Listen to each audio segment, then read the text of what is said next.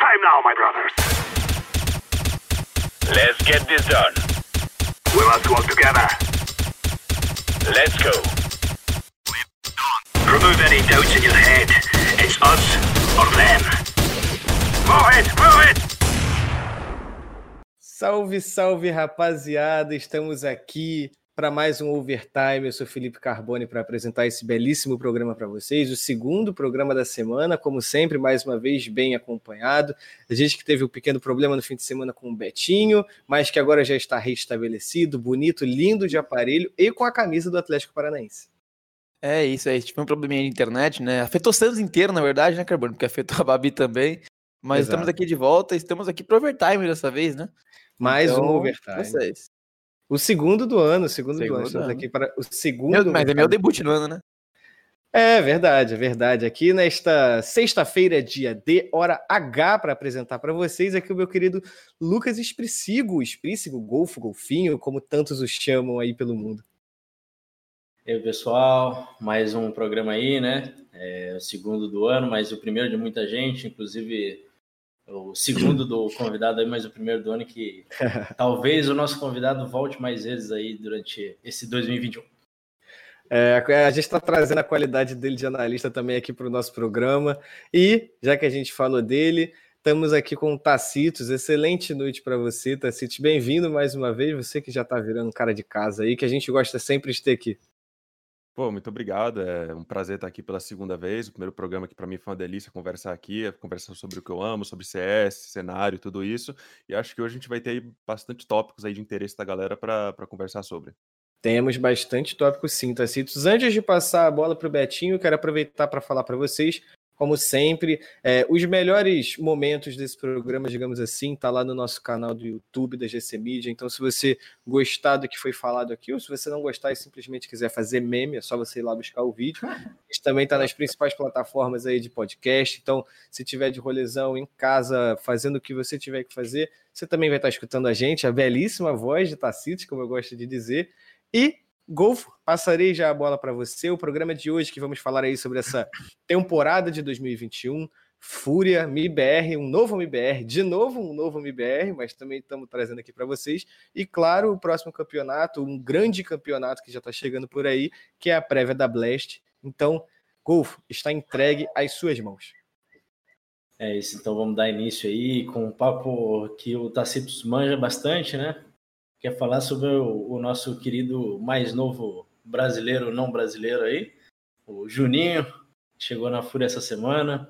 É, o Tacitus aí treinou, treinou o Júnior por um bom tempo aí na Triumph.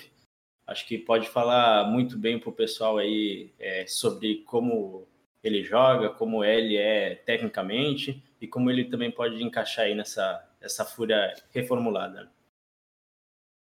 Com o Júnior, para começar, é, muitos AWPs acabam se limitando ali ao uso só, só da W, da Scout, etc. Ele não é esse jogador. Ele é extremamente capacitado, também de AK, também de coach, então isso traz um dinamismo muito grande pro jogo dele, né? Tem uns mapas ali do lado terra, como por exemplo na Inferno, que às vezes não faz tanto sentido você usar aquela WP, muitos da- dos duelos são encurtados ali, então ele consegue puxar AK e, cara, ele manda muito bem, ele é um jogador que sabe fechar round, mas também sabe abrir os rounds, ele sabe buscar pique de começo, ele é um cara que tem um repertório muito grande de picks, ambos de TR e de CT, então nesse quesito eu acho que ele vai trazer uma nova dimensão pro time da Fúria, porque o Henrique é um AWP absurdo, cara, ele é absurdo, só que na minha opinião o Júnior é isso e ele é ainda um pouco mais dinâmico, ele sabe explorar áreas diferentes do mapa, ele pode dificultar ainda mais o hold dos TRs, ele é um cara que quebra mais a padrão do adversário do que o Henrique. Então, talvez a Fúria vai ter que balancear um pouco nisso, talvez o Júnior acabe ocupando um pouco do espaço que atualmente o Art tem, mas eu acho que isso só vai trazer tornar aquele time, cara, ainda mais imprevisível. Ele é um cara que tem um poder de fogo absurdo, ele estuda muito jogo, ele é o cara que eu até falei no Twitter esses dias, ele é o que primeiro chega no treino e ele é o cara que sai por último. Joga FPL depois do treino, joga DM antes, pro- procura ver demo. Todo dia nos treinos ele chegava com alguma coisa que ele aprendeu de uma POV e falava, mano, peguei esse pique novo, quero testar no treino. Ou alguém tem alguma coisa que vocês querem fazer comigo, alguma play setada. Então ele é um cara que quer aprender. E ele é muito novo no cenário, então ele tem aquele fogo, ele tem aquele sangue nos olhos. Ele é um cara que tem total humildade. Se você chegar para ele e falar, mano, eu acho que isso daqui você pode fazer de maneira diferente. Ele tem a confiança no jogo dele, mas ele também tem a humildade de ter os ouvidos abertos a qualquer sugestão. Isso é algo, cara, que eu acho que vai levar o jogo dele a um lugar onde eu nem sei, sério, não tem limite o quão bom esse cara pode ser. Antes de passar a bola para o Betinho, que eu já sei que ele quer fazer uma pergunta, já peço desculpa se estiver vazando o latido do cachorro também. Se você está em Nárnia e não sabe quem é Júnior, apesar do nome, não é brasileiro, é gringo, é americano, então a Fúria aí se interna internacionalizando pela primeira vez. É, só para situar o pessoal que estiver ouvindo no espaço-tempo aqui, a gente nesse dia 15 de janeiro de 2021. Vai lá, Betinho. Não, perfeito, é importante. Que Júnior realmente traz. O Tacito pode até me corrigir, mas a mãe dele é brasileira, né? Cara, eu não sei. Eu acho que não. Eu acho que não. Não, é, eu, enfim, eu vi algum, algum, em algum lugar, algum dia aí que tinha alguma relação brasileira, mas não sei. Mas enfim. É, você citou, né, todas as vertentes do Júnior dentro do servidor. É, mas eu queria, assim, você sendo o cara que tava com ele diariamente, tanto no jogo quanto no treino, sabe mais que ninguém, né? É claro que tem coisas que não podem ser faladas, mas explicar um pouco de como começou esse interesse na Fúria do Júnior. Né? A gente sabe que o report veio lá em, acho que no final de novembro, no início de dezembro, não lembro certo, pelo DK. É, e como é que foi esses primeiros passos, assim, é, teve uma conversa, ou a Fúria só chegou, a Fúria já tinha contado com ele, ele já tinha falado da Fúria. Como foi? Porque ele estourou, né? Ele estourou com vocês, Sim. jogou contra a Fúria, jogou muito bem. Até abri aqui pra não falar nenhuma besteira. Mas o último jogo de vocês foi na, na New York, ele matou quase 80 bonecos, que foi quando vocês tiraram o mapa deles e perderam no AT o primeiro. É, como que foi essa, essa transição do Júnior da Triumph pro Júnior pra Fúria? Então, parte disso é até meio com uma, uma, piada interna entre eu e o Shake, porque tinha vários mapas que a gente copiava coisas da Fúria. A gente dava várias das funções do Henrique pro Júnior. Então, até nesse momento a gente falou, mano, a gente criou o cara perfeito para eles chamarem por time se o Henrique desse errado um dia, ou se qualquer coisa rolasse, o cara quiser sair. E não é que aconteceu. Uh, a gente até se questionou, tipo, como que o Henrique saindo da Fúria ferra com o nosso time? então, mas sim, é, eu acho que para responder para responder a sua pergunta, a essa história de, do desenvolvimento da história entre Júnior e Fúria, começou ali algumas semanas antes da notícia repercutir pela internet. Até onde eu saiba, eu acho que o primeiro interesse da Fúria foi para ter o Júnior como sexto homem na lineup, e aí eu acho que não houve um interesse da Triumph de liberar o jogador para isso. E aí, no momento de que aconteceu, a história desenvolveu, não sei o que houve ali com o Henrique, é, de que agora a Fúria tinha um lugar aberto no time principal, e esse, de fato, foi o interesse da Fúria de chamar o Júnior como jogador da linha principal, não como sexto player, eu acho que foi o Art que entrou em contato com, com o Júnior, e aí esse interesse foi desenvolvendo, e foi um processo ali de uma semana, uma semana e meia no máximo, e já estava tudo certo ali entre as duas organizações. Perfeito. É, Tacitos, é, deixa eu perguntar para você, para você explicar, como o Golf falou logo no começo, tem coisas sobre o Júnior que você é a melhor pessoa realmente para tirar essas dúvidas. É, muita gente confunde a nacionalidade do Júnior, como eu acabei de falar, não só pelo nome, mas porque ele também faz alguns memes no Twitter em português. Então as pessoas ficam. Tem gente que acha que ele fala português e que por isso a comunicação da Fúria permaneceria em português e não em inglês. É, como é que é essa relação do Júnior com o Brasil? É por sua causa? Você que ensina os memes para ele? Como é que funciona? Então, é, isso também tem um pouco com, com as atuais meninas da Severi, que é até um pouco engraçado. É, simplesmente um dia eu era muito amigo das meninas da Severi, eu trabalhava na Triumph, sou muito amigo dos meninos da Triumph. Então eu falei, mano, vou juntar esse grupo de galera que gosta de CS. E aí, tanto que hoje em dia você vê o Sponge jogando na Gamers Club, que é um jogador da Triumph, o Junior, o Green já jogaram Pugs na Gamers Club também. Então, tipo, rolou meio que essa junção. E aí a galera começou a aprender as gírias, a aprender as brincadeiras. A galera começou a aprender quem era o Gaulês. Aí a galera começou a aprender aqueles memes da live dele. Uh, aí o Junior sempre era, foi grande fã do time da Fúria. Ele até falou isso quando ele foi anunciado. E não é brincadeira. Tipo, ele é um cara que acompanha a equipe da Fúria desde que os caras chegaram no NA. Porque a Fúria realmente construiu construiu a história, que eu acho que é o sonho de qualquer jogador de CS, né? Você monta aquela line, aquele projeto, e você evolui com o tempo, e você chega eventualmente ali próximo, até eventualmente no topo do mundo. Então acho que ele viu esse crescimento dos caras, jogava contra os caras da Fúria quando eles chegaram aqui na Advanced, na MDL, e eu acho que ele vê aquele contexto de, putz, eu jogava contra esses caras, E agora, os caras que eu jogava contra e jogava bem contra, estão competindo no nível mundial, significa que eu também posso chegar lá. Então, acho que muito disso inspirou o Júnior através da história da Fúria. Então, é mais ou menos essa aí a relação dele com o Brasil. Ele não fala português, mas ele entende os memes, as gírias e tem muito carinho pelo, pelo povo brasileiro. Legal, legal. É, eu vi você, vi não, né? Eu ouvi você falando sobre é, adaptação do Júnior no time, né? Sobre ele incomodar um pouco mais o padrão dos outros times, né? É diferentemente do Henrique, que a gente sabe quão bom é, mas que realmente não é um cara que tira, pelo menos pela minha visão, tira o cara da zona de conforto, né? Ele é muito bom, então ele consegue pegar aqui o teu impacto. É, mas como que você acha que vai ser a adaptação, é, a rotatividade de Alp na mão do Júnior Duarte? Porque a gente viu, né, esse ano inteiro com o Henrique e Arte, mas é, como são estilos diferentes, talvez possa mudar ali, talvez no hold, uma, uma entradinha. Como é que você acha que vai ser para mesclar? Como é que você acha que vai funcionar dentro do sistema do time? Olha, o Henrique já é um jogador versátil. O Henrique eu já vi vários bons rounds dele de AK, de coach, mas eu acho que o Júnior é ainda mais versátil. Então acho que o que vai rolar bastante, por exemplo, no Amirage, eu acho que eles vão poder abrir muito mais espaço para jogar na base do respawn em alguns rounds. No que atualmente a gente vê o Henrique jogando muito pro bombear de CT, eu acho que o Júnior, por exemplo, vai estar tá mais rotacionando entre a B, entre o L, entre o pique janelão, pulo L, pulo rato, ligação. Então eu acho que ele vai ser um segundo arte para o time, vários do lado CTs, enquanto o Henrique era um jogador mais estático na formação. Como eu disse, eu acho que isso vai deixar eles ainda mais imprevisíveis e eu acho que vai dificultar ainda mais para qualquer time que quer assistir os caras. E o, o, que mais me interessa nisso tudo é que eu realmente acho que tipo o rifle do Júnior é tão bom que se ele não fosse a ele poderia entrar no time como lurker, como entry fragger, como suporte, se ele aprendesse a função. Então acho que isso vai trazer um repertório ainda maior para o time da Fúria, taticamente falando, das variações setup, variações de holds e tal. Então, cara, eu estou muito interessado para ver como eles vão implementar ele exatamente, mas para mim não tem implementação certa de tantas opções que tem. Eles vão ter que testar algumas coisas ali, mas no geral eu acho que só são opções benéficas. É, eu, um pouco da minha opinião também, querendo saber da sua, é, eu vejo que é, é uma situação muito 8 ou 80 que ou pode dar muito certo, né? Saber usar as melhores qualidades do Júnior. Eu acho que o Art é um bom IGL para fazer isso. É, e claro, com o auxílio do Guerri e, enfim, a experiência que eles foram adquirindo nesse ano. Mas eu também vejo que pode ser, assim, uma mudança não a nível Alexibiense, mas que também pode mudar muito. Porque apesar da gente ver o ranqueamento aí da, da HLTV, é, eu pelo menos acredito que o Henrique tenha sido o melhor jogador, melhor jogador da Fúria durante a temporada. Você mudar um jogador, mudar um sistema, ainda mais mudar né, língua, é, eu acho que pode ser muito 880. Então, o que, que você acha que eles podem, claro, tirando adaptação e tal, fazer para não se prender talvez nos resultados iniciais um pouco abaixo, ou até, é, sei lá, passar seis meses sem chegar numa final, por exemplo, para não voltar aquele fantasma que sempre assombrou o time brasileiro de, ah, não deu certo em dois campeonatos, vamos lá, vamos trocar. É, eu acho que primeiramente, né, eu acho que todo mundo lá dentro você mencionou o Guerri. Eu acho que esse é o cara que vai ter que averiguar essa situação. Primeira coisa que a Fúria tem que falar, galera, não só isso daqui é um recomeço para o nosso time, porque a gente chamou agora um cara que vai entrar de AWP, que tem características extremamente diferentes do nosso antigo, e o AWP, querendo ou não, você pode mudar um lurker, você pode mudar um entry fragger, pode mudar um suporte, mas se você muda ou seu AWP ou seu IGL, são os dois jogadores ali que você vai sentir a maior mudança dentro do seu sistema. Então, sim, primeiramente isso já muda. Eu acho que o Guerri vai ser o cara que vai ter que traçar essa meta. Ele vai falar, galera, não só a gente mudou a função de mais ou de segundo mais impacto dentro do nosso time, a gente também vai comunicar no idioma diferente.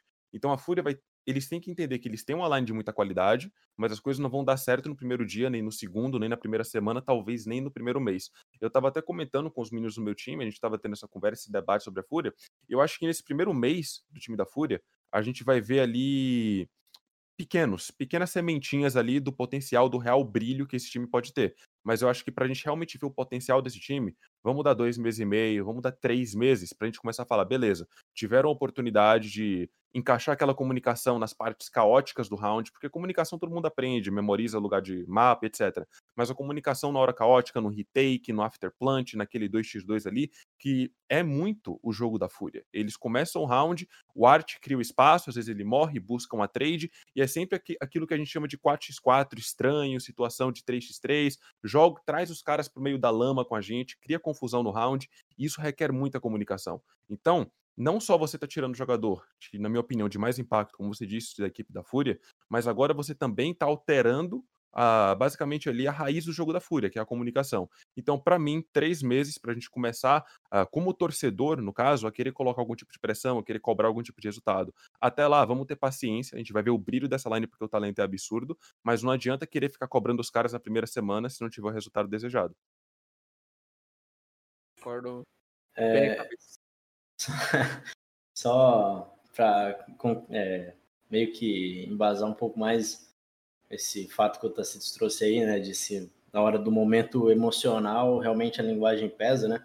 Tem inclusive uns estudos que falam, né, porque existem países que têm mais de uma língua materna, digamos assim, né?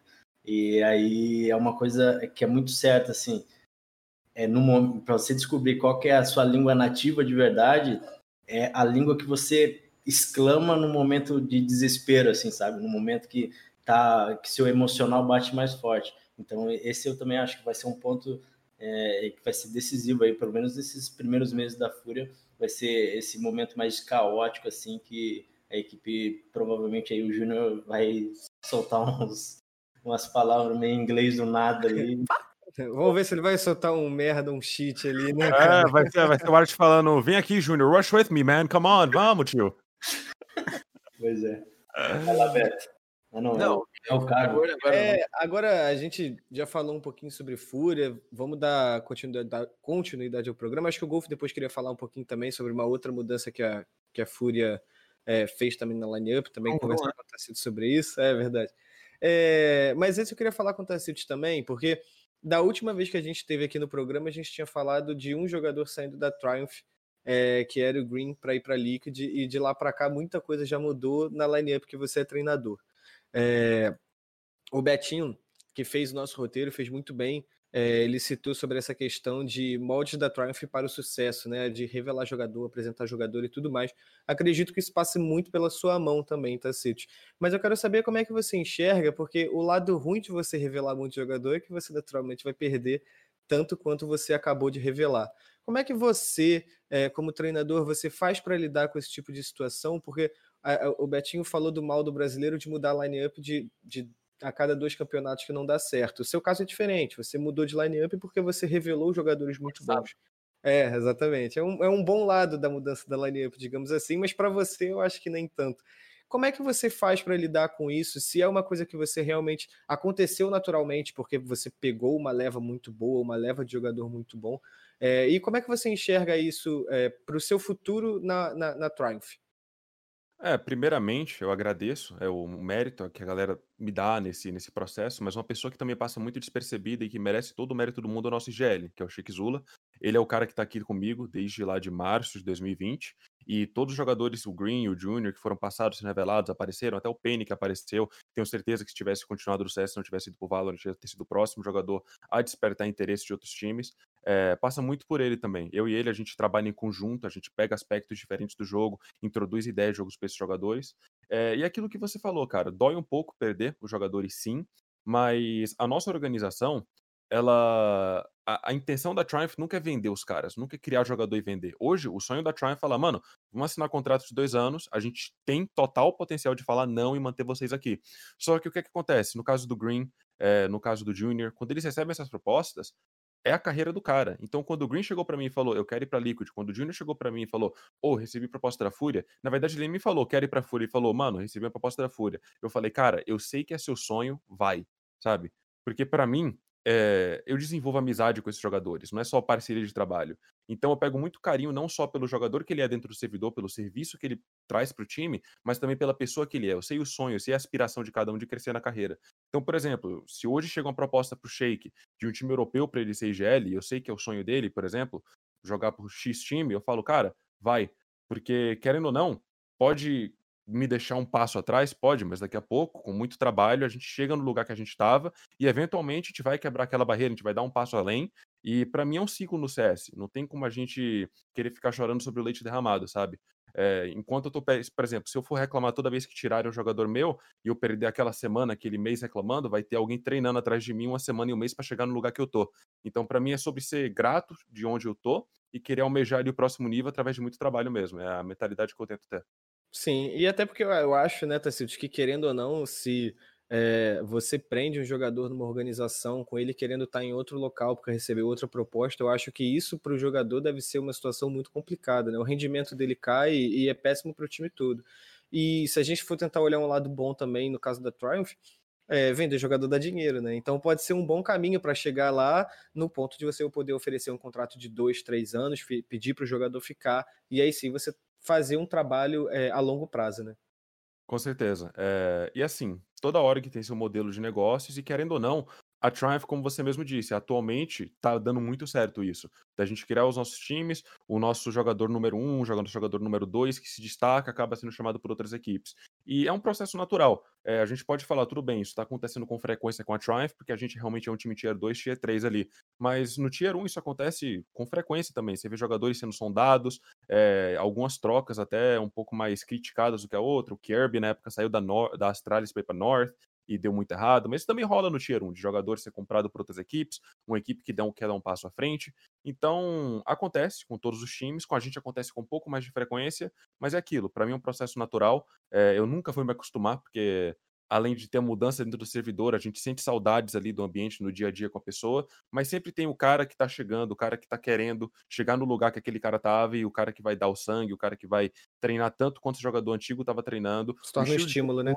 Exato, o estilo de jogo muda, mas a vontade sempre está ali. E pra gente, isso, isso, é o que a gente busca no nosso time. A gente busca, claro, jogadores de qualidade, mas a gente quer boas pessoas, pessoas que têm sangue nos olhos, querem se dedicar no dia a dia para almejar algo maior. Pô, hoje no Twitter eu só tava brincando do shake na face, eu não tava querendo postando. Daqui a pouco saiu o artigo do DK aí.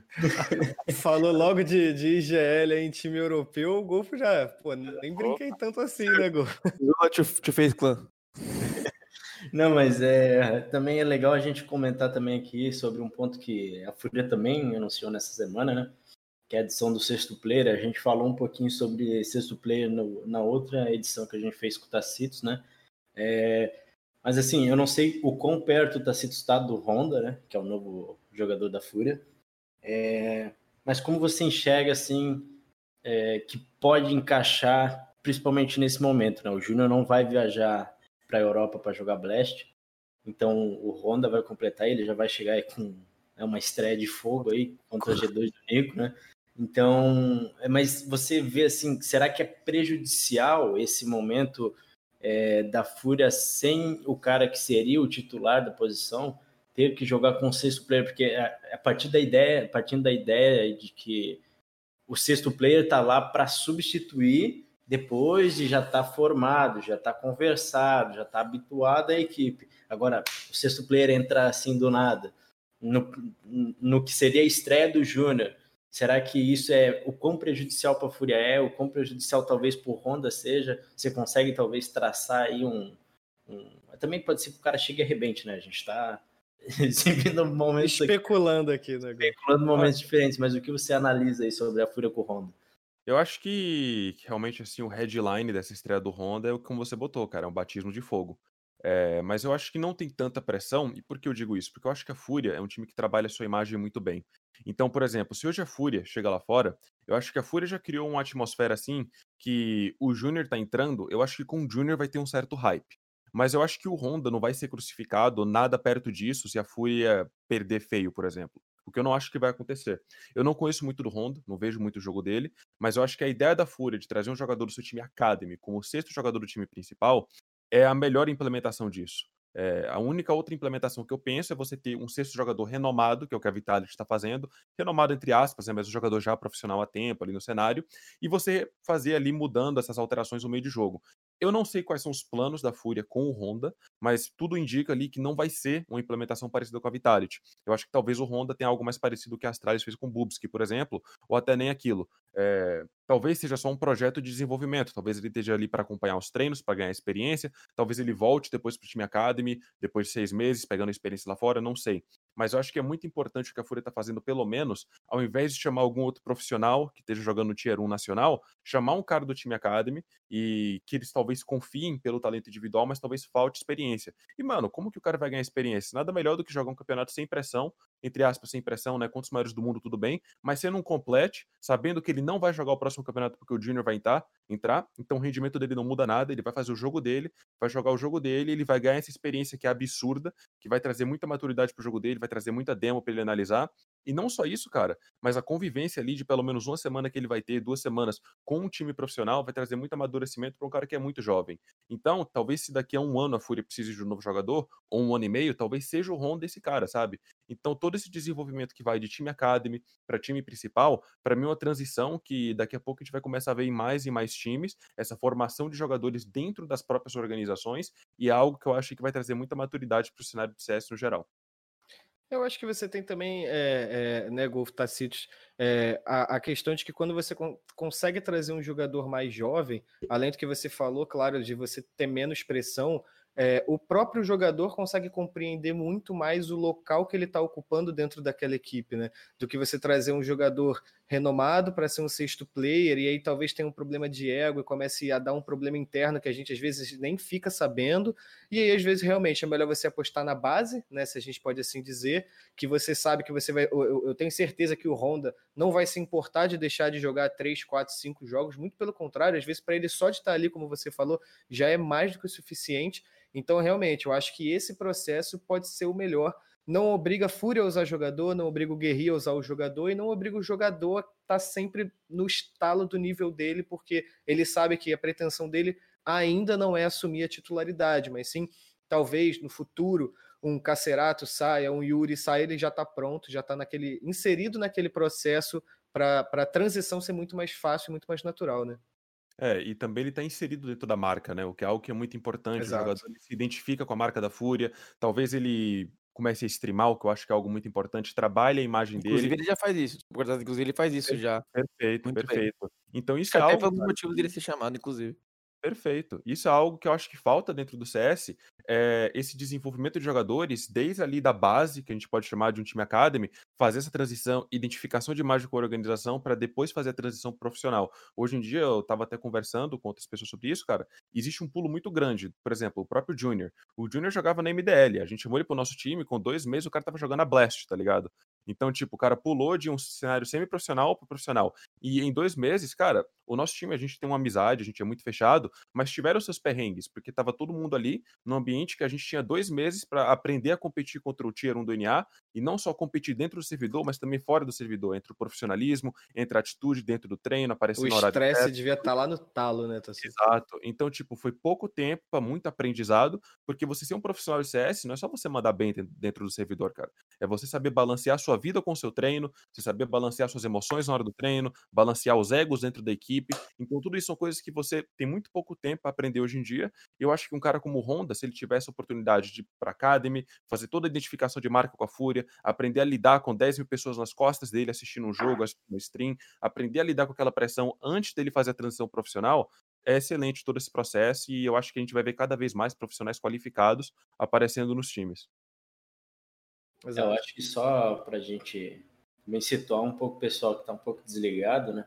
É, o Tacitus falou que ah, talvez não, não jogue o segundo campeonato. A Fúria tem agora é, as, as finais globais da Blast, né? Para dia 19. E no dia 25 já tem CS Summit, né? Foi hoje foi liberado, isso. é, foi, foi liberado os convites né, hoje, né? Nessa sexta-feira. Então vai ter dois campeonatos, um atrás do outro ali. E talvez o Júnior não jogue o segundo também, a gente não sabe. Mas é, é, é bom a gente situar, talvez, né, o- esse batismo de fogo que a gente brincou até agora seja muito importante pro próprio Honda chegar no segundo campeonato bagaçando, né? Porque a gente sabe que às vezes o primeiro, o prim- bater de frente assim, sair de um nível que não desmerecendo, mas com certeza é baixo, né? Tava jogando aqui no Brasil, um tier 2 ainda do Brasil, ainda é, de época de Detona e tal, é, e chegar para ir pro jogar contra o Nico do dia para noite é, é uma mudança bem brusca. Então, acho que é importante assim a gente situar também o pessoal que o Honda talvez jogue esse segundo campeonato que é no CS Summit e aí tem MBR também, que inclusive MBR que a gente pode falar um pouquinho agora, né, Carbone? Podemos, podemos. Eu só queria puxar a sardinha pro seu time antes, Golfo, pro Corinthians, que eu lembro que há um tempo eu tava, tava lendo sobre, eu acho que há um tempo bastante tempo, acho que 2018 por aí, Ah. de como o Corinthians costumava trabalhar essa transição de categoria de base para profissional Uhum. e de que a estrutura tática adotada pelo treinador da base do Corinthians sempre seguia a estrutura tática adotada pelo time profissional, justamente para essa transição ser um pouco mais suave, assim. Então eu acho que isso é legal mostrar que a Fúria está indo nesse caminho mais profissional de transição de jogador, porque de fato, querendo ou não, a gente acaba sempre trazendo um pouco para a nossa realidade, para a realidade da maioria das pessoas, que é o, o futebol. Né? Mas deixa eu vou, vou deixar MBR pro, pro Betinho, porque eu sei que vai ter polêmica hoje aqui, tá? Tem polêmica hoje envolvendo o MBR. Um jogador do MBR. Não, exatamente assim. Antes da gente ir pro MBR, que eu sei que as coisas vão virar flor da pele aqui, que eu vou deixar até você puxar, porque a, a polêmica com certeza vai ser entre eu e o Corinthians que tá aqui com a gente. É, só pra gente poder fechar o assunto do, do ser jogador, do Honda, é, o que o Wolf falou é verdade. A primeira coisa, ele saiu do Tier 2 aqui, né, é, que ele, que ele não entrou na Detona, jogou alguns jogos com a Detona, mas ele acabou entrando no fim do projeto da Pound já. Aí depois foi pra Fúria Rivalry, treinou com a Fúria Rivalry, tava, tava jogando, jogou a- o classificatório da WESG porque tava inscrito já, mas já tava, já tava acho que pronto pra ir, né, pra lá. É, então, realmente, é uma, é uma, uma adaptação muito diferente. Mas, entretanto, todavia, contudo, existem duas, eu vejo que existem dois caminhos que podem acontecer. É um, um caminho, é um que a gente conhece muito bem, que é o Biguzeira, por exemplo. O Biguzeira saiu do Brasil, foi lá jogar contra a FaZe e destruiu a FaZe no primeiro, no primeiro round dele, se não me engano, é, foi 4K de 350, né? Ou foi um clutch, enfim. É, e foi muito bem. É, assim como a gente já viu gente indo pra lá, o Léo mesmo, tem mais- muito mais experiente, claro, mas chegou lá, bateu de frente com Astralis. É, a gente vê que alguns brasileiros saem daqui chegam lá batendo. O próprio Pesadelo foi pra um tier, um tier menor, mas saiu daqui, né, numa red e foi lá pra T1 jogando muito bem. Então isso pode acontecer. Mas já usando também o que o Carbone falou sobre é, a transição da base, é, fazendo uma analogia, puxando a sardinha pro meu time agora, a gente vê muito isso no futebol. Então, vou dar um exemplo do que aconteceu hoje. Hoje o Santos anunciou a venda de um jogador, o volante titular do time, por exemplo. Só que assim, quando você tem essa base, quando você sabe que você pode contar com a base, é muito menos doloroso uma venda, por exemplo. A gente tava, por exemplo, o Santos, né, dando exemplo, o Santos vendeu um volante hoje de 28 anos. Só que, como o Santos é um time que, é, ah, vamos, posso até comparar com a Triumph, assim, é um, é um time de respeito, mas é um time que monetariamente não, não se equipara aos outros grandes aí, né, é, como a, a Triumph não se equipara com a IG, o Santos não se equipara ao Palmeiras, por exemplo. É um time que, é, culturalmente, tem uma base muito forte. Caiu meu ring light, eu já arrumo. É, então, assim, o- enquanto o, o- o Santos vendeu o volante, já tem três esperando, que estão moldados para entrar. Então, acho que esse processo de trabalhar é, a base é muito importante. E acabou caindo, falou- porque a discussão já tá ficando aqui, ó. O maluco falou que o Santos não sei que para com o Palmeiras, já chegou a torcida jovem lá dando pedrada na janela do Betinho. Mas puxar, Carbone, que eu vou arrumar aqui enquanto. É, já, a gente começou aqui falando de Fúria, a gente passou também por Triumph, a gente voltou a falar um pouquinho de Fúria. Tacitos, vamos dar continuidade a- ao anúncio que aconteceu, que foi o MBR. É, eu, particularmente, fiquei muito hypado. É, confesso para você que não pela. Cara, é o MBR, a gente sabe do carinho que a gente traz, assim. É, eu, eu sou vascaíno, né? Então, com todo respeito da palavra, a torcida do Vasco tem mania de falar que é muito putinha do time, e eu sou assim com o MBR também. Então, tudo a gente se anima bastante. Mas a forma como anunciou, eu achei muito legal a, a, a forma como eles usaram a música para trazer esse hype no pessoal. O Betinho fez um tweet muito legal sobre isso também, e como isso realmente traz a torcida bastante. Antes da gente ir para a lineup masculina, a gente vai dar uma passada agora pela lineup feminina, que no momento que a gente está fazendo esse jogo, tá jogando, tá jogando contra a Severi, perdeu o primeiro mapa, que é o Overpass, é, e vai para o segundo mapa a partir do MD3 pela UESG, né? Informação, com a derrota Então, já tá rolando panelaço aqui na rua, tá? tá maluco. o pessoal tá doido. O MBR perdeu o primeiro mapa, já acabou. Mas, Tacitos, a gente estava falando em off rapidinho a questão da, da Severi, da qualidade do time da Severi. Então, é, para quem não acompanha tanto o cenário feminino, é legal a gente contextualizar aqui também que a Severi, apesar de não ser uma organização muito conhecida e não ter um peso tão grande quanto o MBR, a line-up, o grupo está longe de ser fraco, então não é vergonha nenhuma, principalmente para um time que acabou de entrar no servidor oficialmente pela primeira vez. Né? Então, é, como é que você enxerga esse retorno do MBR ao cenário feminino de CS? Acredito que muita gente às vezes nem sabe que MBR já teve uma lineup feminina, foi lá em 2009, 2010. Então, como é que você enxerga? É um time para bater de frente com a Fúria? É, se a gente puder também contextualizar ainda mais, a gente teve a Havana sendo um time feminino semana passada, então isso mostra mais um, um investimento no cenário feminino. Passa também a, a sua visão, o seu conhecimento, você que falou muito bem da Severi quando a gente ainda não tinha começado o programa. É, uh, teve também a própria W7M, né, que também tá com a line feminina agora. W7M, então, é verdade, perdão. Primeiramente, para mim é super importante que essas organizações invistam no cenário feminino, por quê? Porque no momento que o MBR, por exemplo, entra no cenário feminino, agora você talvez já possibilite aquela jogadora que tinha que dividir o tempo de treino com a faculdade a falar: ô, oh, vou botar um hold nessa faculdade. Tô contratada pela MBR, traz muito mais mídia. Aquela jogadora agora, quando ela ligar um stream, não só ela tem o, a renda da organização, mas ela também pode ter uma renda muito maior pela stream por causa da imagem que está sendo parte da MBR e traz para ela. Então isso ajuda a profissionalizar muito o cenário feminino, o que só faz elevar ali o nível de cada jogadora. Então, para mim, estava faltando uma, não só um time, como uma organização para bater de frente com a Fúria no cenário feminino. A MBR chegou, trouxe uma line extremamente competitiva. Como você mesmo disse, tem agora a line da Severi, que naquela mesma conversa que a gente está falando de organizações agora, talvez não seja uma organização que bata de frente com a Fúria e com a MBR, mas a line-up em si vai estar tá ali para incomodar, vai estar tá ali para incomodar muito e já está incomodando agora, já tirou um mapa dessa nova equipe da MBR. Então, o cenário feminino no Brasil hoje, para mim, nunca teve tão forte. Porque hoje você olha e você olha para Fúria, para MBR, para Van, para a própria Severi, para o time da W7M. Tinha 9Z, né, todos... né? Acabou tinha 9Z, exato. Então, tipo, Mas que o time vai continuar todos, junto. Todos esses times têm jogadoras que já jogaram fora ou tem jogadoras que têm skill suficiente para jogar lá fora, em campeonatos femininos internacionais. E antigamente, no cenário feminino brasileiro, se tinha no máximo ali duas equipes que eram qualificadas, talvez só uma, para jogar lá fora e hoje a gente tem várias. Então isso é muito importante. Eu acho que o cenário feminino está se aproximando cada vez mais ao ponto que o cenário masculino de CSGO estava ali em 2016, 2017.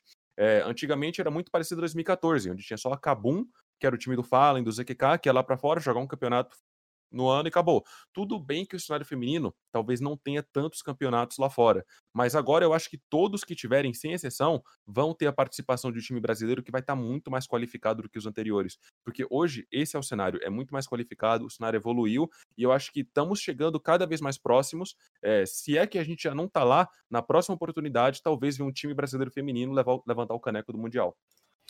É, e eu acho que é legal também, cara, é por mais que a gente sabe que o último torneio presencial feminino que a gente teve, claro que a pandemia prejudicou muita coisa, foi no começo do ano passado que aconteceu lá em Dubai.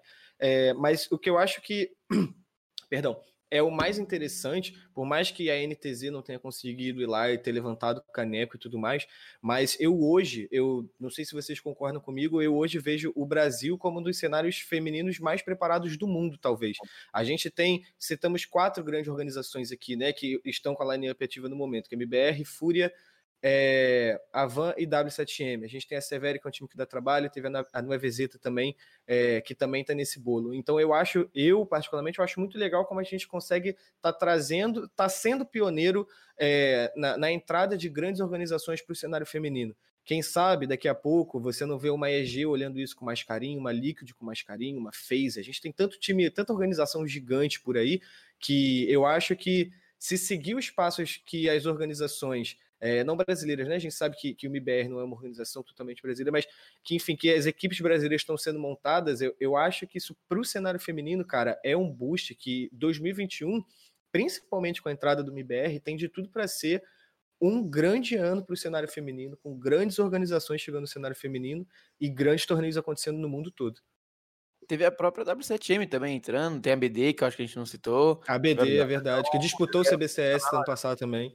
É, até dá pra gente discutir um pouco sobre é, como que faz agora, né? Porque, querendo ou não, é, entrou muita organização, o investimento aumentou, a gente viu a GC sendo fulcral, né? Como eu gosto de falar, para para esse, esse crescimento, né? Com as duas Masters femininas. Liga Feminina. Liga Feminina, quatro edições, né? Uhum. Teve o Renzo Clutch, agora também vai ter o Girls Liga, que vai ter uma premiação muito boa e vai ter boas equipes. Então, acho que agora, como você falou, Carbone, é um, uma, via de mão, uma via de mão dupla. Da mesma forma que a gente precisa precisa e seria muito bom as organizações grandes, que a gente sabe que tem capacidade de contratar sim uma feminina, abrir uma divisão feminina, né? Como a Liquid que você falou, EG, é, própria Call, FaZe, Mouse, G2. Pô, imagina essa G2 entrando no cenário feminino, por exemplo, ia explodir. Pô, a G2, a maior org do mundo hoje, pelo menos ao meu ver, né?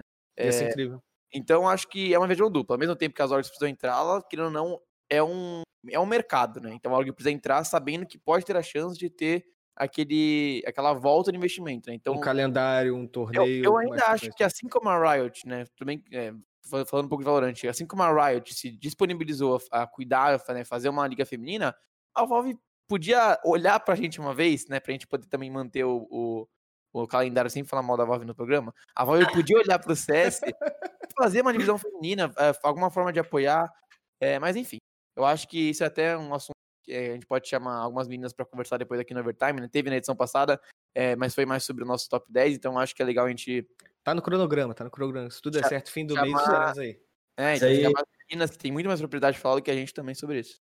Mas que o, o- vocês estavam discutindo aí se é, já, eu acho que, cara, se a gente for analisar, eu acho que já é o cenário com mais investimento, é o país com mais No investimento mundo, né? no cenário feminino. Sim. Porque se a gente for pensar, a melhor equipe do mundo, que é lá da, da Juliana, É norte-americano agora. Dignitas. é, fora Dignitas, mas é a europeia, no caso lá, que é Ah, sim, Juliana, sim, sim. Na X7.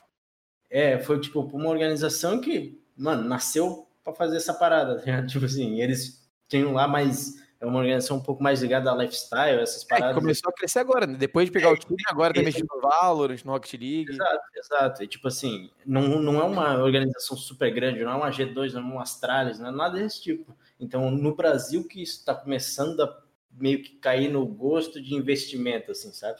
Eu acho que vocês falaram muito bem. Eu acho que o que atraiu bastante os, os olhos dessas organizações, os olhos de investimento, digamos assim, foi essa liga aí da, que é da do Domelete, acho que é, né? MC Comelete. Uhum. que é 200 mil em premiação, tipo, é muita grana, é tipo mais do que o CBCS, o Clutch premiado nas últimas temporadas, por exemplo, é muita grana. Mais que o CBLOL, por exemplo. Por, por mais que pode ter, ser de bolsa, e não sei o que, sei que lá, e a premiação ser 80, 90, mas mesmo assim, é muita É grana. Isso se não for 200 mesmo, eles não divulgaram ainda, mas é, eu acho que isso atrai muito, e também aqui puxando um pouco a, a sardinha pro nosso lado, né, a, a história que a gente fez ali do, a gente entrou na história nesse ano fazendo o top 10 feminino, né? Que é uma coisa que não tem lugar nenhum. No E- mundo. E até é uma coisa muito legal, porque as meninas elas foram muito. elogiaram muito a gente por conta disso.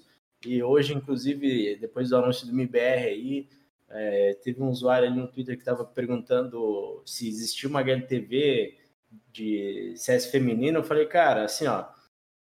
A gente tem orgulho de dizer que a gente é, o, acho que a única mídia do mundo que coloca mais jogo e dá mais visibilidade para elas. Porque todo jogo a gente está cobrindo, a gente está tentando colocar no site desde close de qualify até torneio dos maiores lá fora. Então, tipo, é uma coisa que eu acho que a gente deveria olhar com mais carinho, Com certeza. E- não só a gente como draft, mas a mídia como um todo, assim, E? Golfo, eh, desculpa te interromper, mas se- qualquer um que estiver assistindo essa transmissão agora for lá na draft nesse momento, você vai ver lá em cima na barrinha de jogos, você vai conseguir acompanhar o placar ao vivo da partida, você sabe que jogo tá rolando, quem tá jogando contra quem, do cenário feminino também, coisa que a HLTV não costuma fazer, diga-se de passagem.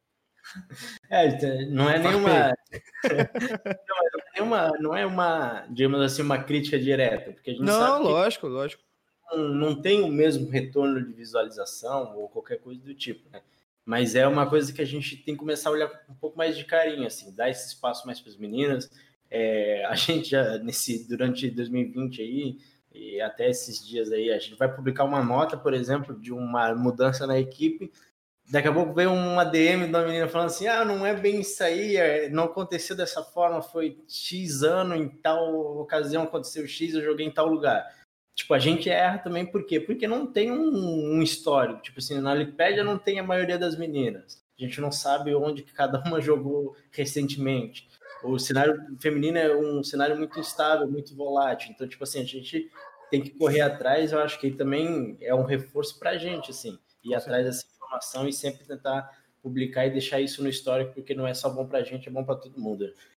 Mas, acho que é bom a gente puxar a MBR aí, né, senhor Felipe Carbone? É, vamos, vamos chamar o momento aqui, chamar Tacitos de volta para cá também.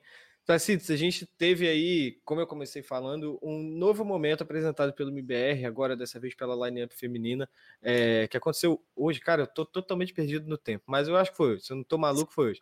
Então, É, vamos começar falando, é, deixando a polêmica de fora por enquanto. Vou chegar lá, Betinho Golf, se prepare, preparem as luvas. Mas a gente teve aí o NAC apresentado aí como treinador estratégico, né, auxiliando o Apoca. É, eu, particularmente, eu falei isso até quando o Betinho estava tava na transmissão, na transmissão, quando a gente estava conversando na, na redação, estava é, o Betinho e o Pumba, e eu falei que, para mim, uma das coisas que eu mais boto fé nessa, nessa, nesse MBR é justamente esse, essa dupla. É, a Poca e Nak. É, então, eu queria saber de você também, Tacitos, o que, que você enxerga, principalmente você que já ocupou a função de analista, que eu tenho certeza que também agregaria muito à equipe, quem sabe em breve. Mas eu quero saber de você também como é que você enxerga essa edição do NAC, do Apoca. A experiência que os dois carregam é uma coisa que eu acho que a gente aqui não precisa, a gente precisa contextualizar quem é NAC e Apoca no CS. Pessoal, a gente está muito em aqui. Mas eu quero saber de você também o que, que você acha dessa edição toda. É, primeiramente, o Apoca ele é um líder nato, né? Então acho que dentro do ambiente do time ele vai ter aquele controle de ambiente fora do jogo. Enquanto isso, eu acho que talvez o Nak ele não tenha uma personalidade tão forte quanto o do Apoca, mas o Nak é um cara que recentemente estava jogando com o Miguel da Detona, o cara ganhou uma Gamers Club Masters. Então acho que o Nak vai trazer muito mais das noções de análise de dentro do jogo, de termos de entrar com o time na hora do tático, mesmo à distância, remoto. Fala, galera, esses setups aqui, a gente pode fazer um padrão dessa maneira, evoluir os rounds assim. Então acho que o Nak vai trazer esse insight mais dentro do jogo também pode oferecer análise dos adversários, falar, montar ali o seu Google Doc, não sei como ele opera, mas falar as tendências dos jogadores que eles vão jogar contra, ver o map pool dos caras, analisar os vetos, tudo isso, acho que o NAC pode fazer essa função extremamente bem, enquanto o Apoca pode assumir a liderança ali, fora do jogo, tá com os meninos no dia a dia, manusear bem o ambiente psicológico dos jogadores. E como você disse, essa é a dupla também que mais me traz esperança assim no geral. Eu acho que é algo que a gente não vê tanto no CS, é uma comissão técnica por trás da equipe muitas das vezes o coach é um cara que acaba como, por exemplo, hoje na Triumph eu não tenho uma comissão técnica, então eu acabo dividindo as tarefas ali de coach, de analista, de manager, meio que tudo ao mesmo tempo, e eu que me resolva. Uh, então é muito legal que a MBR está estruturando, montando essa hierarquia dentro da equipe, onde você tem o Yel com uma cabeça tática, como um capitão dentro do jogo, o Apoca é o líder fora do jogo, ali juntamente no ambiente do time. Talvez o Nak seja esse cara que vai, juntamente com a Apoca e com o Yel, trabalhar a parte tática da equipe. E eu acho que tem tudo para ter um, um, um, cara, uma jornada de grande sucesso principalmente se a gente começar a ver algo no CS que a gente vê no futebol, que é uma constância maior de comissões técnicas, algo que é um conceito talvez longe no CS, mas seria uma comissão técnica fixa. Então, se uma equipe quer contratar um coach, o coach já traz um analista, já traz um cara junto com ele. Então, para mim, o Apoc e o NAC vão ter uma dinâmica incrível juntos, porque são dois caras da mesma época, são dois caras que passaram por experiências muito parecidas, são dois caras que são competentes e que dão sangue pelo manto que eles vestem. Então, já é um conceito aí, levando um passo à frente de toda essa ideia de que eu acredito neles trabalhando juntos na MBR. Eu gostaria de ver essa dupla trabalhando junto, cara, para onde quer que eles forem no futuro também. É, e só posicionando um pouco mais, né? Eu vi que aqui no chat o Gui Correia perguntou qual é a função do NAC. É Strategic Coach, né? E a gente ainda não tem a completa luz de como vai funcionar o trabalho dele, mas a gente está meio que explanando aqui as ideias que a gente acha que vai, vai acontecer, mas também é bom a gente lembrar, Tacitos, que o Apoca ele tem uns meses, uns meses de, de banimento da EZIC, né? Então, eu acho que o NAC, pelo menos nesse, nesse princípio de trabalho, ele talvez trabalhe muito mais próximo do que a gente imagine, né? E talvez ele, ele faça realmente uma função um pouco mais próxima do coach de verdade. Vale lembrar também, né? Você trouxe que ele foi IGL aí, campeão da GC Master, mas ele também foi coach da Luminosity é, lá no começo, né? Então, tipo, ele. Bom, um NAC ele já viveu de tudo, né? Eu acho que a gente é só digitar aí Renato, Renato Nakano aí e procurar no Wikipedia que vocês vão ver todas as funções que ele já exerceu na vida aí, tem muita história. Eu acho que ele também é um cara que é bom sempre passar essa, essa vivência, que todos os torneios que eu acompanhei na minha vida que tinha o NAC, cara, assim, ó, o pau comendo, pau torando, a pessoal mais novo ali gritando, pegando, e ele tá sereno, bicho. O cara tá sereno, tá dando guerra, tá tão tacando o teclado pro outro lado da bancada e ele tá ali sereno, mano. É incrível. O, o NAC, ele tem, eu não sei, ele é muito centrado, sabe? Eu acho que isso é, um, é uma parada legal, porque, tipo assim, a gente sabe que o Apocão ele é explosivo, né? Ele é valoriza, torcedor. galera, valoriza. ele é, ele é torcedor, ele traz muito isso, que é muito importante, realmente, trazer o pessoal para cima quando precisa. Mas eu acho que também tem esse cara para calma, galera, ó, esse momento aqui a gente não precisa explodir, não precisa fazer nada, tranquilão aqui, ó. É óbvio que o Apoca sabe medir também, ele sabe que é um, um treinador muito experiente, um cara também que tem uma história riquíssima no, no CS, mas eu acho que a junção dos dois, inclusive o Rock brincou lá no Twitter, acho que brincou da melhor forma possível lá falando do Filipão e do Murtosa. Porque, tipo assim, por mais que tenha uma história meio pregressa por trás aí do, do Filipão, lá no começo o Filipão era o tal do cara que era o que ia levar qualquer seleção para qualquer lugar que quisesse, né? Então, eu acho que essa a nossa seleção aí do MIBR tá muito bem servida com os dois, sim. O cara nasceu junto com o CS, basicamente, né, cara? É incrível. É, não, e só pra complementar, você falou do Bodapoco, se eu não me engano, o Bodapoco foi de 5 ou 4 meses, foi em setembro, então deve durar até fevereiro aí, é, e já tem dois compromissos aí pro MBR, então bem capaz do NAC realmente, não sei se ele pode assumir a função de treinador do servidor, possa, né? É, depende de como é a inscrição do time, mas eu acho que ele exerceu muito bem, né? É, mas eu tenho uma, uma dúvida mais direcionada ao Tacitos, agora mais uma pergunta do que uma opinião, na verdade. É, como que você vê, Tacitos, é, como é que eu posso explicar? É, o Nak é um cara com uma personalidade diferente, um estilo de jogo diferente do Apoca. É, a gente viu o Nak fazendo uma baita line é, nova da Detona dar certo, assim, querendo ou não, até com uma certa tranquilidade. E a gente viu a Apoca também já chegando com uma NTZ no Major, time inteiro gritando, time inteiro de personalidade é, mais. É, ele tava com a KNG, então era ele KNG gritando. E são duas personalidades diferentes. E o Yel também tem uma personalidade diferente, obviamente, cada um tem seu estilo, né? É, mas como você vê uma line-up agora que conta com esses três caras mais pensantes, esses três mentes pensantes? É, são duas perguntas em uma. Como você vê, primeiro, é, para casar os estilos de jogo dentro do servidor?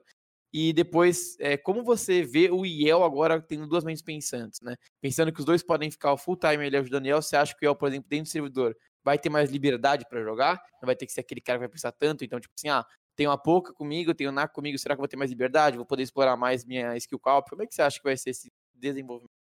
Então, é, eu posso comentar assim de experiência própria, de como que eu e o Sheik a gente desenvolveu uh, o nosso relacionamento entre coach, porque eu sou um coach de termos que eu vim de um background de analista, eu fui virar coach depois que eu já era analista, depois que eu já era IGL. Então, coach para mim não era minha não era minha raiz como é a do Apoca. O Apoca ele tá acostumado a ser o cara de trás e o Apoca primeiro foi coach para depois pegar ali as partes mais de análise do jogo. O NAC passando ali por um processo mais parecido com o meu. Foi de jogador, agora tá entrando na função de mais análise. Então eu acho que essa dinâmica, cara, como você mesmo falou, é, juntar essas características. Eu acho que para você conseguir fazer um blend, um casamento de características que dê certo, você tem que no primeiro dia do time ele já estabelecer uma hierarquia certa. Então essa hierarquia é, mano, o Yel é a cabeça do time, tudo passa pelo Yel, ele tem o sim e o não final dentro do jogo. O Apoca é o cara que tem o respeito de todo mundo dentro da equipe. As decisões extra-campo passam pelo Apoca. E o Nak é o cara que vai ter todas as suas opiniões e sugestões respeitadas. É como a gente faz aqui na Triumph. Eu chego no nosso tático, eu apresento uma ideia nova para o time,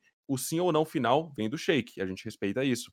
Muitas das vezes, já pela confiança que a gente construiu nos últimos meses, ele fala: beleza, você trouxe a ideia, bora testar. A gente é muito aberto com isso com todo mundo. Só que tem horas que ele tem que dar uma segurada, falar: não, isso daqui tá muito óbvio, se a gente tomar um antitático, a gente vai tomar na cara. Ou não, isso daqui não vai dar certo porque não vai dar certo com o estilo de jogo desse jogador. E a gente bate e volta com ideias até chegar na solução final. Então eu acho que tem tudo para dar certo, desde que todo mundo ali tenha a humildade de escutar um ao outro e fazer esse blend aí de características dá certo, porque quanto mais ideias diferentes você tem, querendo ou não, você pode aumentar ali o seu índice de, de ser cada vez menos e menos previsível. Se você tem todo mundo pensando do mesmo jeito, uma hora todo mundo vai descobrir como o seu time pensa. Então, se você conseguir trazer essas ideias diferentes, montar um bagulho certo através de respeito, de uma relação ali dentro do tático, mais uma vez, de muito respeito, todo mundo escutando, sendo humilde um com o outro, tem tudo para dar certo. É, e eu acho que eles viveram um momento muito importante aqui no Brasil antes dessa ida para lá, né, Tacitos? É, esse é até o tema do que a gente vai falar aqui agora, sobre tudo que a Boom fez no Brasil no ano passado, desde o momento que chegou.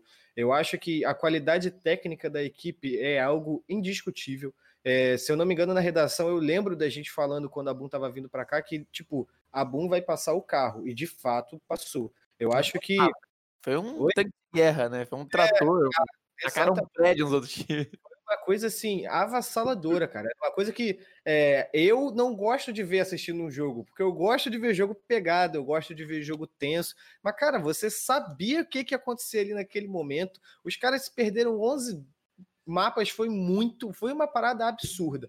E entra justamente nisso que você acabou de falar, né, Tacitos? É, eu acho que esse, eu acho, né? Eu não sei se você concorda comigo, se esse período que a Boom passou aqui, perdão, é, se adaptando, se testando, colocando coisas à prova, eu acho que isso ajuda muito também é, para a própria equipe adquirir equipe, é, adquirir confiança no que está fazendo e principalmente o IEL que tá é, é, assumiu a função é, como, como capitão da equipe, né? Que está como capitão da equipe. A gente sabe da experiência do IEL, passou quase dois anos na LG, passou pela NTZ, levou a NTZ para o Major, então a gente sabe o que, que ele carrega. Agora a questão é: você acha que é, essa temporada perfeita que a Boom passou aqui no Brasil é o suficiente para chegar lá fora e ir em busca de repetir esse mesmo desempenho? Ou você acha que vai haver um banho de água fria, que as coisas não vão funcionar como os torcedores desse grupo da Boom estão acostumados a ver aqui?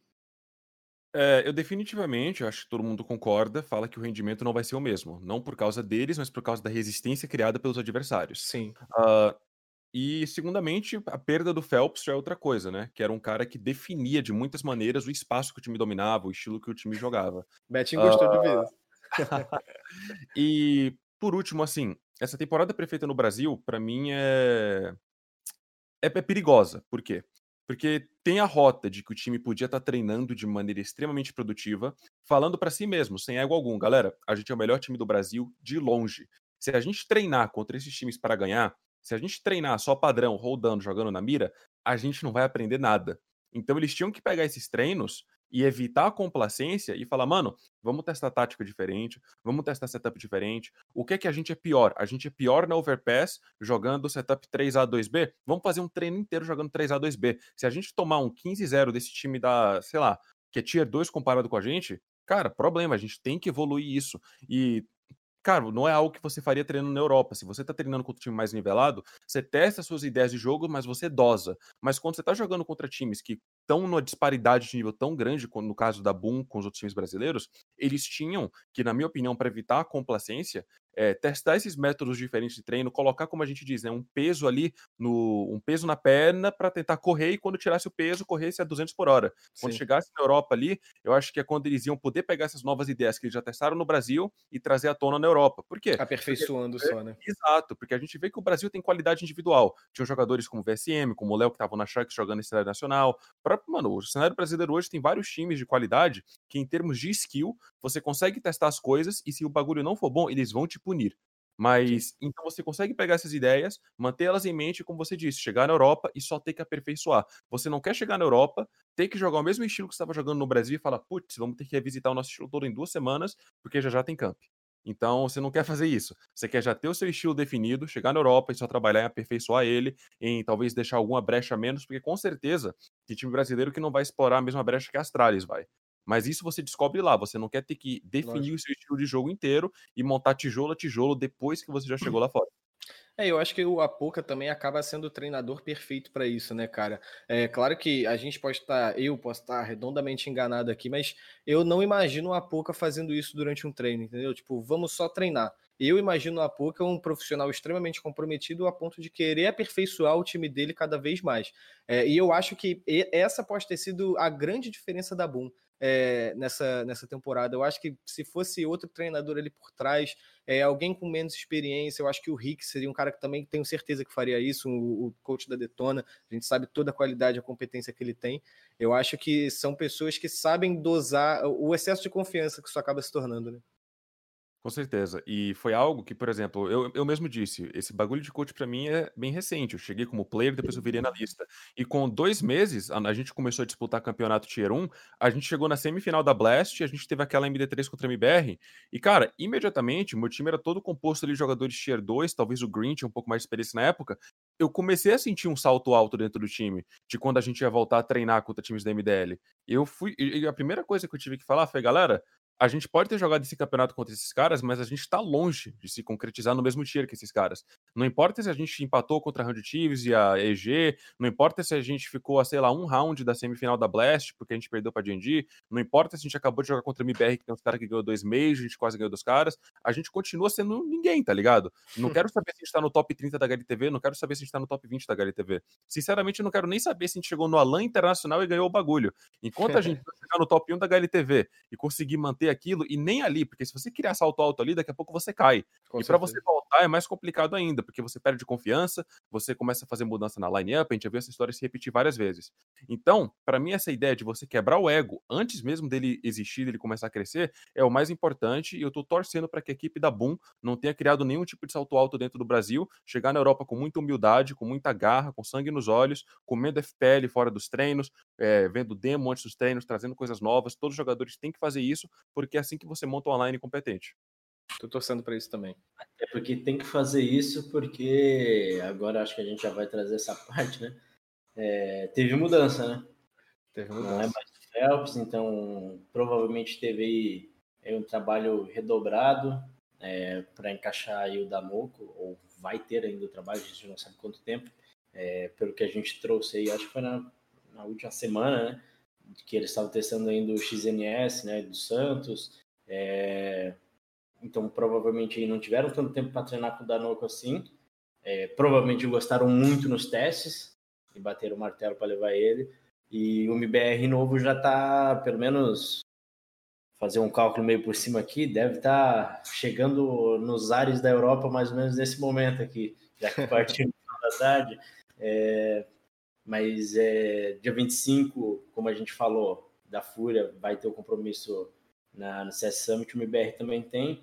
Mas eu quero ouvir agora do, do Betinho aí, que discordou comigo durante o dia inteiro, durante a última semana inteira, né, sobre Danoco, é, o que ele pensa aí sobre o novo jogador do MBR, e depois eu faço a minha parte. Tá, é, antes da gente se matar, eu acho que é legal a gente não revelar nossa posição antes e perguntar pro Carbone e pro Tacitus antes a, a opinião deles. Que a nossa, eu já sei a sua, você sabe a minha. Não sei se o Carbone chegou a ouvir as nossas. Não, é, não vi, pior que não vi. Eu passei dia, passei dia fora. Discussões da redação. É, quase saindo na mão, inclusive, webmão. Mas, mas antes eu quero ver de você, Carbone, o que, que você acha, depois do Tacitos, e aí sim a gente pode se matar com dois lobos aqui.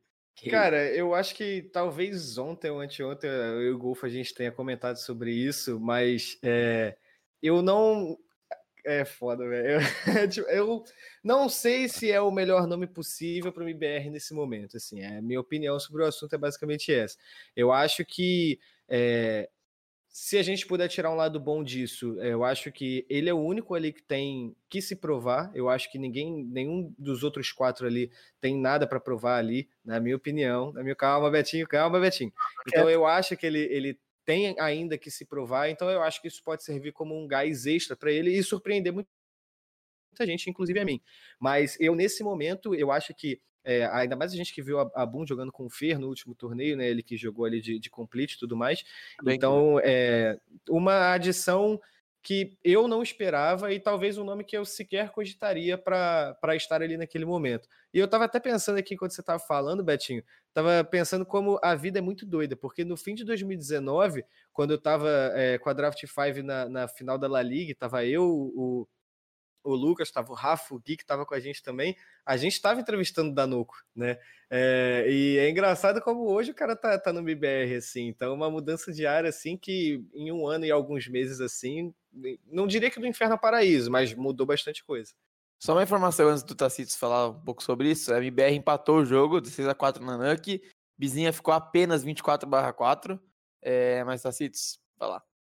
É, então, uh, a escolha do Danoco realmente é, acho que inesperado para muitas pessoas, mas extra jogo assim, antes de gente começar a falar dos aspectos em game, é um cara que recentemente começou a criar um, uma, uma, relação, uma relação legal com a comunidade, através das suas strings e tal. Então isso já tem um impacto positivo. Tem um jogador Sim. que tem uma imagem, uma publicidade legal, já tira muito peso ali das costas da comunidade, vai ter menos hater, porque a galera tá de bem com o cara. É, e aspecto, aspecto em game, falando assim, tendo 10 dias para você treinar para um campeonato europeu, a última coisa que você quer fazer é perder o Phelps, que é um cara que tem experiência internacional, que é um cara que já se provou, já ganhou título lá fora. Então, com 10 dias para adaptar, com certeza era melhor ter o Phelps qualquer dia da semana. Mas em aspecto em game, eu acompanho algumas streams do Dano, que é um cara que não tem medo de jogar, é um cara que tem uma boa mira, é um cara que tem uma agressividade, que tem uma proatividade dentro do jogo. Se vai dar certo contra o Tier 1 europeu, é uma dúvida, é sempre uma dúvida. Mas um ponto que o Carbone eh, relevou é que o cara tem algo a provar. Então isso é sempre interessante. Tinham opções mais renomadas no cenário que já provaram contra times bons que podem render? Tinham. Mas a gente ali não estava na hora que o cara estava testando para MBR. A gente não sabe, talvez se esses jogadores mais renomados se dão bem dentro do servidor com a, as atuais jogadores do MBR. Então, fora sim, talvez não faça 100% de sentido, mas é um nome que se, por exemplo, eu tivesse eu, eu olhando de fora com a mentalidade que eu tenho para o CS, não me desagrada. Talvez não me agrade 110%, mas não me desagrada. Eu acredito que pode e eu acho que vai dar certo.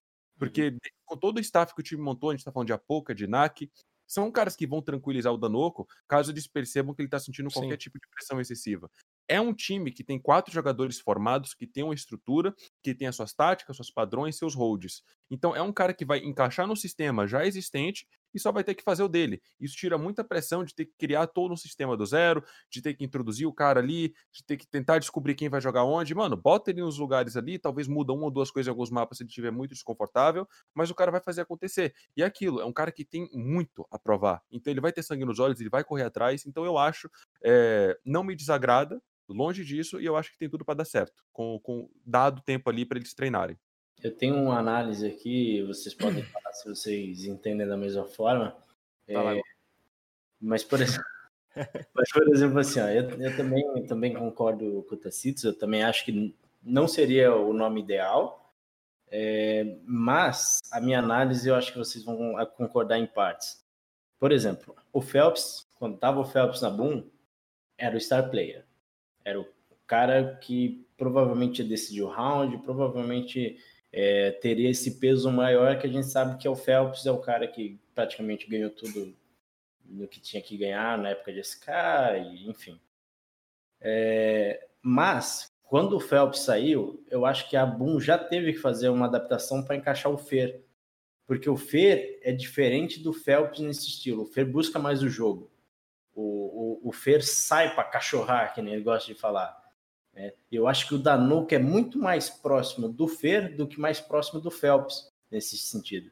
Porque o, o Danuco também, a galera brinca muito no Brasil com o cara é cachorro, o cara gosta de, de, de tentar uns piques absurdos, umas coisas nada a ver, e dá certo, e o time entra, e o time surpreende, e a grande parte, eu acho, aí da, do boom, né? falando de boom, mas do boom do Danuco, Eu acho que foi realmente por esse estilo de jogo que a galera gosta muito, que é próximo do Fer. Então eu acho que talvez a Boom já tenha adaptado alguns algum teste, o teste já tenha sido adaptado em cima do que o Fer fez na Fire League e não do que o, o Phelps vinha fazendo durante o ano inteiro. Não sei o que vocês acham disso, se vocês concordam, se vocês não concordam. Agora é uma hipótese, é uma hipótese interessante. Sim. sim. O Fer preparou o terreno para a chegada do Danuco, né? Também tem vai ver do, do segunda WP, né? O Phelps fazia o segundo WP, o Fer não fazia o segundo WP e o Danuco não faz também. Então tem mais esse, esse reforço aí. Vai ver, Golfo, pode, pode, Golfo. É, mas vai ver, foi isso que às vezes justamente a Boom procurou quando viu o treino do Danuco, né? Procurou um jogador mais semelhante ao Fer que encaixou melhor naquele estilo deles naquele momento. E aí, provavelmente, o que a gente pode ver aí nos próximos meses, né? Especulando novamente, mas acredito que quem possa puxar muito essa parada do seu star player é o Shallow Bolts, que eram os dois que tinham destaque logo após o Phelps, ou tão grande quanto o Phelps, enfim. Então, acho que a mudança no sistema de jogo já, já foi feita. Talvez eles cheguem, cheguem na CS Summit mais preparados do que a gente espera. Sim, e traz a, a imprevisibilidade que o Tacito falou quando a gente começou a falar desse novo MBR, de Apoca, de todo mundo chamar das causas, né? Betinho, faltou você. Não, não, eu vou lá. Eu tava até é, pensando aqui enquanto você tava falando pra não falar tanta besteira, porque talvez o que eu vou falar já possa ser uma besteira aqui, e o Tacites, né, com muito mais conhecimento técnico de qualquer um aqui, pode me dar um expor se foi besteira. É, mas já vou chegar nessa parte do, né, da analogia que eu vou fazer, mas antes eu, eu discordo um pouco de vocês no fator de peça ideal. Eu acho que ele é uma, uma- peça, nem sei se a palavra é, pode ser utilizada, mas uma peça impensável. É, ninguém, quando a gente sabia da, que o Fer não continuaria, né, que era só um stand ninguém, eu acho que assim, acho que nem o próprio Danoco pensou, puta, eu sou o cara que vou entrar na bomba. Ninguém esperava que ele entrar. A gente né, reportou o XNS, que foi confirmado pela Poca, a gente soube também, né, falaram do Piriá, que foi testado, e a gente pode ver, o Piriá não é um cara agressivo, mas o XNS foi um cara agressivo durante a estadia no Santos, né? É, então acho que a Boom talvez não tenha pensado de uma forma inteligente da forma que você falou, Gol, por exemplo, de tipo, vamos pegar um cara que quer fazer Sim. parecido com o Fer. Eu acho que eles nem chegaram a pensar muito sobre isso. É, mas claro que pode ser uma boa hipótese, mas eu acho assim, por ter testado o Piria, que é um pouco diferente, é, talvez não, não encaixe. Eu não sei, não dá pra gente saber que só quem sabe são os caras. É, mas eu acho que, pensando em questão de função, é, ele até realmente, eu acho que ele é um pouco mais parecido com o Fer, que é um pouco mais maluco do jeito deles, né? O Phelps é um cara que ele é maluco, mas ele é esporadicamente maluco. Então ele é. vai, tipo assim, ah, ele vê uma smoke, e aí ele é mais maluco. O Feiro da Noco, não, eles rusham o meio da mirage, por exemplo, sem flash, sem ninguém marcando rato, só ruxa no feeling. É, então eles realmente são mais parecidos. Mas eu acho que por função, é, eu não vejo ninguém no Brasil é, que faça o que o Danoco pode fazer, como o Phelps fez e como o Fer fez na Fire League, de questão de agressividade. A gente sabe que tem muita gente aqui que é agressiva jogando, mas é, ao ponto que esses caras fazem, eu acho que o Danoco é o cara que realmente faz o que o Phelps fazia. Eu acho que é um cara que faz sem tanta responsabilidade quanto o Phelps fazia, e é um- uma, uma parte que o Tassi até, citou, que é a parte que eu acho que o Napoca, o Napoca, o Nak e o Apoca entram para auxiliar ele a Criou aí o- a dupla. aí. Ficou bom, cara. Ficou bom. entram para auxiliar ele de como remediar isso. É, mas aí vocês citaram, né, o, sobre Star Player. E aí vai a minha analogia um pouco maluca. Eu vejo, claro, em níveis diferentes, em épocas diferentes, é, essa boom podendo seguir um pouco do que era a LGSK em 2017. É, são capitães com estilos diferentes, o Yao e o Fallen, mas são dois, dois capitães AWP, né? A gente fala de um Glaive, de um Nexa, por exemplo.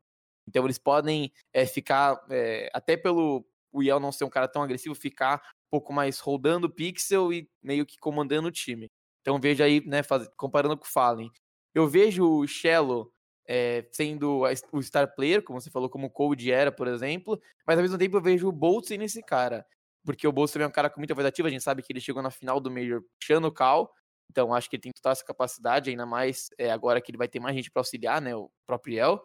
E aí o, o Danoco fazendo o que o, o Fer fazia, e eu acho que pe- pensando nesse estilo, eu acho que pode muito bem encaixar. Porque eu lembro que, ainda quando eles estavam na INTZ, é, não lembro se eu cheguei a conversar né, quando a gente se conheceu na Masters lá de Sorocaba, ou se. Enfim, eu sempre conversei muito que eu via muito no Shallow que o Cold era. Que é um cara que não tem medo de trocar, é um cara que é muito constante, e é um cara que, assim, às vezes ele mata 30 pra HD e você não percebe. Então acho que, assim, o Danoco entrando e fazendo o que o Fer fazia na SK em 2017, entrando e, e fazendo o que o Phelps fazia antes de sair do time, com o Bolsa tendo um pouco mais de liberdade, assim como o Shello, eu acho que pode fazer o sistema funcionar. O que pode ser a pedra no sapato, pelo menos ao meu ver, é realmente isso de adaptar e saber remediar quando que vai ser agressivo e quando vai ser agressivo. Porque acho que até o Tacitus falou antes. é, você jogar dessa forma no Brasil, você vai ser muito menos punido do que você jogar contra as tralhas lá fora. É, até por questão, às vezes, de estudo tático e afim. Então, acho que assim, é, dentre os nomes disponíveis aí no cenário, e pensando talvez até pelo lado do budget do MBR, eu acho que o Dano querendo não é o cara que, que, é, que tem que estar aí. É, a gente sabe que o MBR não ia tirar um Cacerato, por exemplo, um Arte da Fúria, por exemplo. A gente sabe que isso não ia acontecer. Então, talvez as peças disponíveis que a gente tinha no Brasil, e ainda mais o, o que estava sem time, né? Eu acho que acaba sendo uma peça ideal e acaba sendo é, um cara que você pode, eu acho, sei lá, joga seis meses, vê se realmente não encaixa. Se não encaixar, dá pra trocar. Não é um cara que você vai pagar, sei lá, 200 mil, 300 mil, 400 mil, e aí tem todo aquele peso pra trocar. Então, por isso que quando a gente sempre eh, tava discutindo sobre o Danoco eh, ser o cara ou não, eu acho que assim, pensando lá atrás, não era. Mas vendo todo o contexto, eu acho que ele acaba se tornando um cara que pode somar muito pra essa MBR, no caso agora. Já teve uma. Parabéns, parabéns. O monólogo foi, foi excelente, cara. Nem teve tanta briga, tava imaginando algo maior. É porque o Golfo deu muita opinião dele, então eu já não precisei mais discutir sobre Eu- ele, porque É já uma análise. análise, análise. Não, mas é uma coisa interessante, inclusive. Deixa eu até ver aqui, eu acho que eu não vou lembrar de cabeça, mas alguém perguntou aí no água. chat. Alguém perguntou aí no chat sobre é, times Academy, né? O que, que vocês acham do time Academy? É bom ou não é? O que vocês acham se tem ou não tem, não sei o quê. Acho que aí é o momento em que a gente pode ver talvez um planejamento melhor por parte da Fúria nesse sentido, né? A gente viu o MBR aí com é, nossa, incontáveis, já não consigo nem lembrar quantos foram, mas teve alguns desbands aí no, em 2020, é, e coisas que talvez poderiam ser evitadas se existisse um time academy, né? É, e nesse momento de transição, ah, a gente vai contratar boom. É, se tivesse um time academy no Brasil, atuando aqui no Brasil, sei lá, um, um clutch, num CBCS, numa Liga Dell, qualquer coisa do tipo, já formando uns caras, já deixando ele com essa cara da organização que o Tacitus comentou antes, acho que seria muito importante de tipo assim, pô, a gente precisa pegar um cara, a gente não tem dinheiro para pagar um, um buyout ferrado, o que a gente faz? Apela lá para base, pega um moleque que quer comer o jogo, que é agressivo, vambora. Eu acho que esse, é, eu acho que esse é o, esse é o momento que, tipo, encaixaria muito bem um time de base, sabe? Encaixaria muito bem uns formadores. Eu, inclusive, ah, não, não dá para fazer um time de base por isso e aquilo. Então começa a estudar aí a adição de um sexto player. Coloca um cara novo aí, pode ser até um XNS, a gostar do XNS, mano, leva ele também, sabe? Acho que seria muito importante justamente para. E se o Danoco não der certo? E se o Shello recebe uma proposta, sei lá, do, da FaZe Clan, sabe? Tipo assim, é, é importante. É importante hoje, hein? Já quer roubar o Sheikula, quer roubar o Cello. Aqui, dá uma olhada. Não, mas eu acho que é, é importante esse trabalho justamente para para já deixar no estilo de jogo. Já sabe como joga e não precisa ter uma transição. Acho que é talvez nos últimos anos as equipes olhavam para time academy e time com seis players de uma forma muito pejorativa, sabe? Pá, pô, inclusive a gente fez, acho, com uma série de pros respondem, eu acho, Madrid Hack aí, alguém respondeu tipo, ah, acho que não precisa ter seis players, tá ligado? Porque se o cara tá de sexto, ele pode estar de quinto. Se eu não me engano, foi o Cacerati que falou.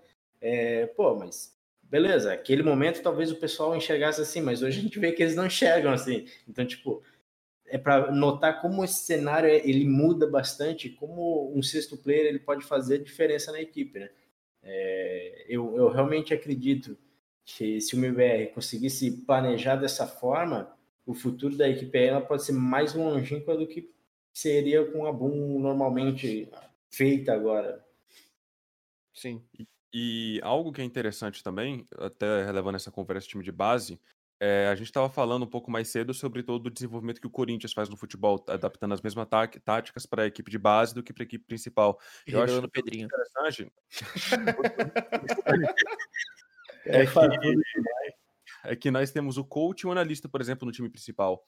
Enquanto não está rolando o campeonato, enquanto esse analista não está fazendo esse trabalho, esse analista pode dobrar de função como coach do time Academy e trazer as ideias do coach principal para o coach da Academy. Sim. E nessa experiência que ele ganha sendo coach para o time da Academy, ele pode depois se desenvolver pro, co- como coach da equipe principal, acaba, caso aquele coach acabe aposentando, saindo, indo para uma função de administração, qualquer coisa assim. Então eu acho que é algo que também tem, tem que pensar. É, hoje em dia no CS a gente está começando a evoluir cada vez mais as ideias de como desenvolver um time, como desenvolver uma base para esse time. Eu acho que é o próximo passo vai ser como você desenvolve mais estabilidade na comissão técnica, como que você monta isso para não colocar muito peso nessa pessoa, para que essa pessoa possa fazer aquela função dela muito bem, para que você não tenha um cara sendo coach, manager, analista, você ter cada um fazendo a sua função, é algo que vale a pena para a organização, mas que também ali potencialize o máximo de cada um.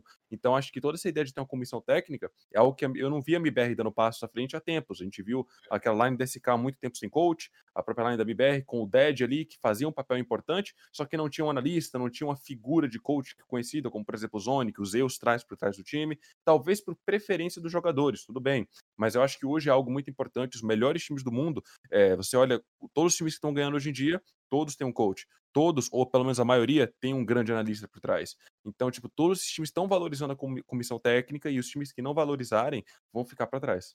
Não, e você imagina, né, Tassito? Você é treinador, é, do time principal e você tem um time academy. Você tem essa troca com o time academy, com o coach do time academy. Você observa pelo menos cinco jogadores jogando quase que diariamente. Tem uma mudança na sua line-up, você não vai precisar pensar em ver demo de jogador, descobrir como um jogador joga. Não, você já tem cinco opções ali que você analisou melhor do que qualquer outra peça que você veria num curto intervalo de tempo. É o Exato. caso da Fúria. Porque você está vendo aquele menino jogar, você está vendo aquele menino se desenvolver. Ah, o Tacitos aqui é, é o jogador do time Academy, ele vai lá e, pô, é, o Tacitos se encaixa muito bem na função do Betinho, que acabou de sair do meu time. Você consegue fazer essa mudança muito mais rápido. Mas, Tacitos, eu queria ouvir de você também, é, você que está no cenário NA, você que treina um time NA, você que lida com jogadores é, que basicamente não, não falam a nossa língua e não vivem a nossa cultura. É, a gente teve ano passado um MBR que você falava em MBR era polêmica e o começo desse ano também não foi muito diferente. Eu acho que ano passado a gente teve a questão da, da causa, a gente teve a questão é, com, a, com, os próprios jogadores da Fúria, é, a gente teve mudança de line-up constantemente, banimento do Dead, saída de taco, putz, velho, muita coisa acontecendo. O começo desse ano, que todo mundo esperava que fosse ser uma coisa muito prestigiosa para o torcedor do MBR, também não começou da melhor forma possível. A gente viu como saiu é, esse último grupo, a, a, lavação de roupa suja que aconteceu na live do Gaulês. E eu quero saber de você, é, que está aí fora, como que isso repercute é, a imagem do MBR e se a chegada de um novo grupo que não tem nada a ver com o MBR, claro que o Bolt já teve passagem pelo MBR, o NAC, mas enfim, isso não, eu acho que acaba não influenciando tanto. Como que é, é, os seus jogadores, por exemplo, observam isso? O grupo de treino, que eu acredito que você esteja observa isso, como é a imagem do MBR é, que gerou tanta confusão e tanta polêmica na última temporada, e como é que tá agora com essa mudança? Vocês já comentaram sobre isso, os jogadores já comentaram sobre isso. Como é que como é a imagem do MBR para quem não está no Brasil? É, sendo bem sincero, eu acho que dentro do Brasil é extremamente diferente, porque por trás da MBR tem todo um patriotismo atrás da tag. Então, uhum. Então, acho que do mesmo jeito que a MBR consegue perder muito do seu respeito dentro do Brasil, ela consegue ganhar ele de é volta é muito fácil. rápido. Aqui fora eu acho que é um pouco diferente. Aqui fora não existe o respeito do patriotismo, mas também não existe a quantidade de pressão em cima da MBR, porque a galera, querendo ou não, não torce. Então, a visão daqui de fora é muito mais lógica do que apaixonada. E o que a galera vê é a galera ver toda essa confusão rolando, e eu acho que a opinião daqui de fora não é só que a organização fez feio, mas que também os jogadores fizeram feio. Porque, pelo menos no meu time, a gente tem pessoas centradas que optam. É, a gente sempre tenta falar sobre isso, a gente fica o mais longe de polêmicas possível. Então, eu não quero saber se foi erro da organização ou se foi erro de jogador é, o que aconteceu dentro da equipe para a gente ficar dentro da equipe, a gente não busca se justificar. Eu entendo que às vezes é, mano, um bagulho muito ruim acontece, é, mas, por exemplo, em nenhum momento, se a Triumph falasse, não, não vamos vender o Júnior pra Fúria, o Júnior não iria pro Twitter falar, minha organização não quis me vender, eu não quero mais jogar, tá ligado? Tipo, não rolaria isso. É, então, definitivamente, pelo que eu vi, por exemplo, por fora, é, existiram erros, inegáveis ali dentro, aconteceram coisas que não poderiam ter acontecido, mas também não poderia ter acontecido uma lavação de pano sujo a público assim, trazendo à tona coisas que eram desnecessárias. É, porque tudo bem que talvez uma pessoa, duas pessoas dentro de uma organização, de uma empresa erraram com você, mas você fazendo aquilo, toda aquela lavação de pano sujo, agora você também machuca a carreira de pessoas de bem que estão lá dentro e que a sua carreira, que as suas vidas dependem da organização. Então imagina se depois daquilo Vamos falar uma hipótese. Vamos dizer que a MBR fecha depois daquilo e decide optar por uma line gringa e tiram todos os planos brasileiros. Imagina a quantidade de pessoas que trabalham para a MBR no Brasil não iam perder seus empregos, tá ligado? Uhum. Então, esse efeito dominó tem que sempre ser levado em consideração e eu acho que a gente tem que se sensibilizar um pouco sobre isso. Que os jogadores não são nada mais, nada menos do que cinco empregados de uma empresa que tem dezenas, se não centenas de empregados por trás. E talvez as pessoas que fazem as decisões que influenciam ou não a carreira daqueles jogadores são só uma ou duas pessoas. Ainda existe toda uma empresa de social media, de pessoas que trabalham com todas as áreas de finanças, administrativas, cuja carreira depende daquilo. Então, hoje na Triumph, por exemplo, eu me sensibilizo muito. Se um dia rolar alguma coisa comigo na organização, que eu não tenho nada a reclamar, mas caso um dia eu tenha algo a reclamar, eu não vou reclamar em público, porque eu entendo que tem pessoas ali dentro que não tem culpa nenhuma. Então eu não vou generalizar o hate pra cima da organização, sendo que o meu problema é com uma ou duas pessoas, sabe? E mesmo você especificando isso às vezes, é muito difícil o torcedor que é apaixonado pela Se sua confunde, equipe, né? jogador- exatamente, o jogador se, o torcedor se confunde e não sabe se ele vai atrás do cara que causou dano ao jogador ou se ele vai atrás da, da organização inteira. E no caso da MBR, por uma semana inteira ali, eu eu nunca vi um time tomar tanto hate na internet, cara. É, até o social media da MBR tava recebendo mensagem de hate. O cara não fez nada. Tipo, então sobra para algumas pessoas que não deveria sobrar umas polêmicas dessas e isso pra mim é o que é mais inaceitável. É o futebol chegando nos esportes eletrônicos. É, a paixão É. brasileira que ao mesmo tempo é tão bonita, acaba sendo um pouco é, Agressiva demais. né? né? agressiva, feia, papelão. É, mas isso aí, pô, principalmente isso do, do SM, o cara não tem nada a ver, pô. O cara tá cuidando das mídias sociais e acaba tomando. Acaba tomando na, na boca, digamos assim. E o. É, o- Dava bom Pode dia, falar, a galera Ah, não, "Org pode, pode, pode. Lixo". É bizarro. E o cara dava É. um bom dia no Twitter, a galera falava demite, org lixo, morre. Mano, E como é que, e como é que é, não sei se você chegou a conversar com seus jogadores, como é que vocês veem essa chegada é, dessa Boom, né, antiga Boom, é, aí para o NA? É um time que vocês já sabem que vão ter que se preocupar? Os seus jogadores conhecem os jogadores que estão na Boom? Como é que tá sendo aí? Conhecem alguns, né? Conhecem o Yel, o SHZ, o Cello, não conhecem o Danoco, tanto que quando a gente tava conversando entre nós, eu falei, é, então, eu vi que vai entrar o Danoco, eles falaram Danohu, a galera não tinha ideia de, de quem era, então, tipo, acho que vai ser novidade pra eles, mas é algo que é sempre legal, é, apesar de não torcerem, eles sempre gostam de ver como esses times brasileiros conseguem chegar lá fora e crescer. Quando essa nova linha da MBR foi montada lá fora, meio que aos pedaços, assim, com o VSM, com o Léo e etc., a galera daqui de fora adorou ver os caras jogarem, falou, mano, isso é o hype, isso é o CS, isso que a gente corre atrás, isso daqui é o que inspira a gente a jogar. A galera do meu time ficou inspirada pela performance da, da line da MBR na Flashpoint. Legal. Então é, é legal ver, a galera adora ver os times brasileiros crescendo e com certeza a line da Boom vindo pra cá, é, eu acho que eles vão passar maioria do ano na Europa, mas eles vindo jogar aqui fora, é um time pra gente se preocupar com certeza, é um time pra gente, com certeza vai ser pedra no sapato. também acho, Mais também uma acho. pedra, ser Betinho, uma rocha. Betinho Wolf. Você, você acha assim que esse, esse novo MBR, mesmo tendo aí vai ter um tempo de maturação com o Danoco, obviamente, você acha que, né, ainda mais contextualizando um pouquinho mais, vai ficar um pouco tempo na Europa, vai jogar até o play-in da Katowice, vai ficar aí, sei lá, um, até praticamente março aí na Europa. É, e depois se as viagens permitirem ir para o NA ainda, né, tem tudo, todo esse lance ainda. É, mas você, você acha que pode chegar no NA com o potencial de ser disputar as cabeças, né? Disputar tipo com Liquid, com EG, é, isso se eles voltarem no NA também, mas você acha que pode, podem chegar aí brigando pelo Tier 1 ou você acha que ainda tem um tempo de maturação?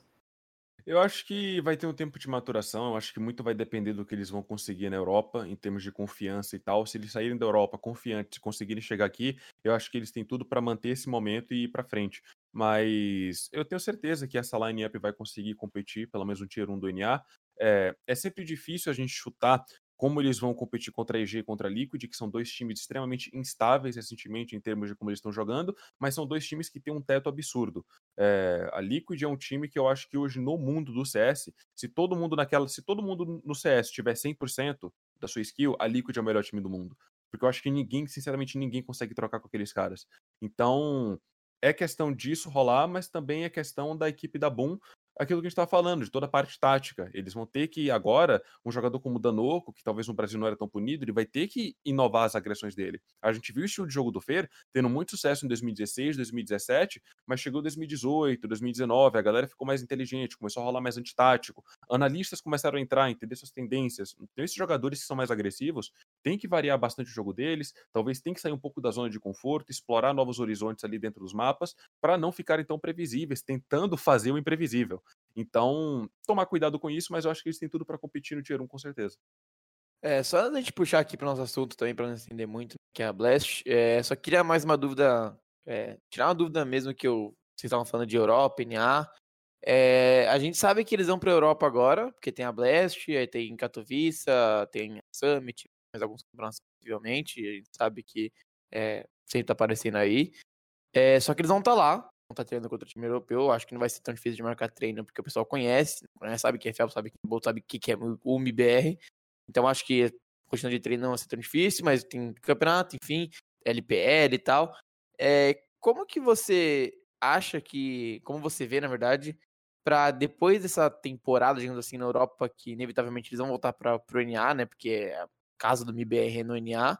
É, como que faz, talvez, para trabalhar o mental ou é, conversar um com o outro ali, para não não entrar na zona de conforto, mas não meio que estagnar, sabe? Você sair da onde está os principais times do mundo e você voltar pro NA, que, com todo respeito, a gente sabe como tá, e que é, Liquid e EG até podem voltar, mas eu, particularmente, não duvido nada uma Liquid resolver ficar no EU, por exemplo. É, eu acho que questão de dinheiro eles têm para ficar, é só mesmo de querer. Como que você acha que eles podem trabalhar isso? Porque a gente sabe que eles vão ter que se provar, vocês falaram né, que não tem que se provar. Eu ainda acho que eles têm que se provar internacionalmente. Então, vamos supor que eles foram bem aí na. Não ganharam, mas foram bem nos campeonatos que na Europa. E aí voltam pro NA, e aí as opções de treino são quatro, cinco. E aí, sei lá, é como que não fica estagnado, sabe? Depois de uma temporada inteira no mais alto nível, voltando pro NA. Eu acho que é a mesma coisa que a gente estava comentando um pouco sobre o que a gente não queria que tivesse acontecendo com a Boom dentro do Brasil, que é essa complacência nos treinos, é você treinar jogando ali sua padrão e ganhar de todo mundo na mira, não sendo punido. Eu acho que quando, por exemplo, atualmente a gente está nessa situação. Hoje a gente tem aqui no NA para treinar, que a equipe do Extra Salt ainda não começou para treinar, a gente tem o Ace Whalers, que agora é High Coast, a gente não tem mais o time da IE, né, porque se desmontou, não tem a T1 que não estão por aqui, não temos a PEN, que ainda tá para chegar, a gente tem alguns times da MDL, mas no total a nossa agenda de treino ali é no máximo 4, 5 times, isso é do Tier 2 do NA, porque tem vários times que nem treinam. Então, tipo, como que a gente faz para fazer isso funcionar? A gente pesa bastante no tático, atualmente está fazendo três horas de tático por dia, duas no começo e uma no meio do dia. A gente tenta fazer quatro práticos por dia, e dentro desse prático, cara, cada um a gente entra com um propósito. Então, se a gente vai jogar uma Mirage, a gente fala, hoje a gente vai dominar meio dessa maneira, a gente vai trabalhar essas finalizações, a gente vai tentar manipular essas rotações. Na outra Mirage, a gente vai falar, a gente vai focar nas nossas táticas premeditadas, entrada B1, entrada B2, esquece o meio. No outro treino, a gente vai falar, mano, vamos causar nas pontas e dominar meio no meio de round, não rápido, dominar lento fazer o round ali durar até os 20 segundos, 15 segundos para se acostumar com o relógio estando baixo, para manter a calma nas situações, para quando chegar no jogo a gente não chocar. É do lado CT, você alterna alguns treinos mais agressivos, alguns treinos mais passivos. Você joga um treino com o seu WP rotacionando só de um jeito, de outro treino você joga com o seu WP rotacionando de um jeito completamente diferente. E você vai fazendo isso meio que colocando, é, como eu disse, peso na perna enquanto você vai correndo, para quando você tirar aquele peso no jogo oficial, você conseguir correr mais rápido do que você correria caso você só estivesse treinando dependendo da sua skill. Hoje a gente consegue treinar contra todos os times do NA, sem exceção, talvez com exceção do Extra Assault, que atualmente estão aqui, jogando na base da skill e ganhar os treinos.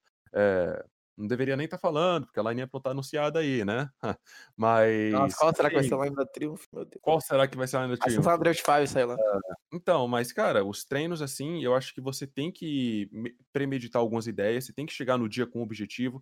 Todos os táticos a gente tem um objetivo, todos os práticos a gente tem um objetivo. Tá todo mundo comendo FPL fora dos treinos. Então, tipo, é você buscar atrás, te quebrar a complacência, porque para mim esse é o único inimigo de um time a longo prazo. É a complacência, você cair nessa armadilha de você se sentir confiante demais, sentir que você não quer treinar tanto. Porque, cara, se você olhar pelo retrovisor, sempre vai ter um cara de 15, 16, 17, 18, 19 anos, vai ter um time que a média de idade é 20 anos, correndo o jogo mais que você, fotinha de anime, level 20 na GC, KD 1.4, correndo atrás, cara. Então, tipo, por isso que hoje a gente vê a carreira de CS durando muito menos, por exemplo, que a carreira de jogador de futebol. Porque quando o cara chega com 30 anos no CS, é, de idade, perdão, às vezes é nem um reflexo, mas o cara quer viver a vida dele. Então, naquele tempo que ele vai viver a vida dele com a esposa, com a família, com a namorada, é enquanto aquele cara de 16 anos, que não tem tantas responsabilidades, tá comendo DM, tá comendo demo, fazendo o que você fazia há 5 anos atrás, sabe? Então, tipo, sempre tem pessoas querendo estar onde você tá e é importante que eu passo isso pro meu time todos os dias. Cara, nós estamos hoje num lugar muito privilegiado no cenário do NA, onde todos esses caras que estão na MDL queriam estar. Tá. E se a gente não correr atrás, eles vão correr atrás da gente. Então a gente tem que não só correr, mas correr mais rápido do que eles estão correndo atrás para a gente se manter com essa disparidade que a gente tem atualmente do Tier 2 do NA. Uma aula de Tacitos aqui, né? Clipa a partezinha ali do, do treinamento ali para mandar para a Poca e para o NAC, que eu tenho certeza que vai valer muito. a Poca. Na pouca, é verdade. É, e, e, falando em treinamento, é, Tacito, enquanto o Betinho vai, vai buscar um cafezinho, é, falando em treinamento, a gente teve também, vai ter também a Fúria está, acredito eu, nesse momento, se preparando justamente para o primeiro torneio deles do ano, que é a Blast Premier Global Finals. É, para quem não sabe, para situar o pessoal, a gente está fazendo esse programa dia 15 de janeiro, então a Blast está marcada para começar dia 19, vai até o dia 24, tem aí só um milhãozinho de dólares em premiação, então é uma graninha que pagava o meu fiéis aí, é, e também para situar ainda mais pessoal, a Fúria é o único brasileiro, o único time brasileiro até então é, na competição. É, a gente também tem Astralis, é, EG, Vitality, Complexity, Natus Vincere, G2 e Team Liquid. É, times fracos, né, Tassi? Tá, tá, o nível tá baixíssimo. É, a, a, competição ainda acontece online, a gente ainda está em pandemia, mas é, os times NA que eu acabei de citar, Liquid, EG e a própria Fúria, foram para a Europa para fazer esse jogo.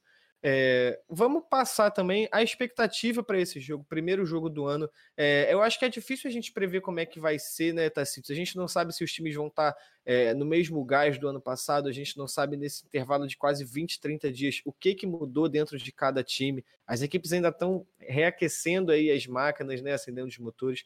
Mas, de qualquer forma, qual é a sua expectativa para esse campeonato? Qual é a expectativa com a Fúria? E, cara não tem vida fácil, porque só tem time gigante aí, né? É, e algo que já me preocupa, assim, imediatamente, é que times brasileiros, de maneira notória, assim, os times BR, os times BR eles têm mais dificuldade de retornar de um break. Por quê? Porque Sim. os caras voltam pro Brasil, ficam com a família. Enquanto isso, o cara da Europa tá lá nas férias dele, ainda assim o cara tá na casa dele, com quatro horas sem fazer nada, o cara faz o quê? Vai lá e joga FPL. Então os caras da Europa podem estar tá em em férias. A gente tava em férias aqui no NA e a galera tá o quê? Tá jogando Pugneséia, a galera tá jogando seu DM, a galera tá jogando FPL para ganhar um dinheiro semanal. Enquanto isso no BR, você não vê essa galera, é, sei lá, comendo LPL todo dia. Os caras não têm essa motivação, eles querem passar o tempo com a família que ficaram longe o ano todo. Não culpo eles.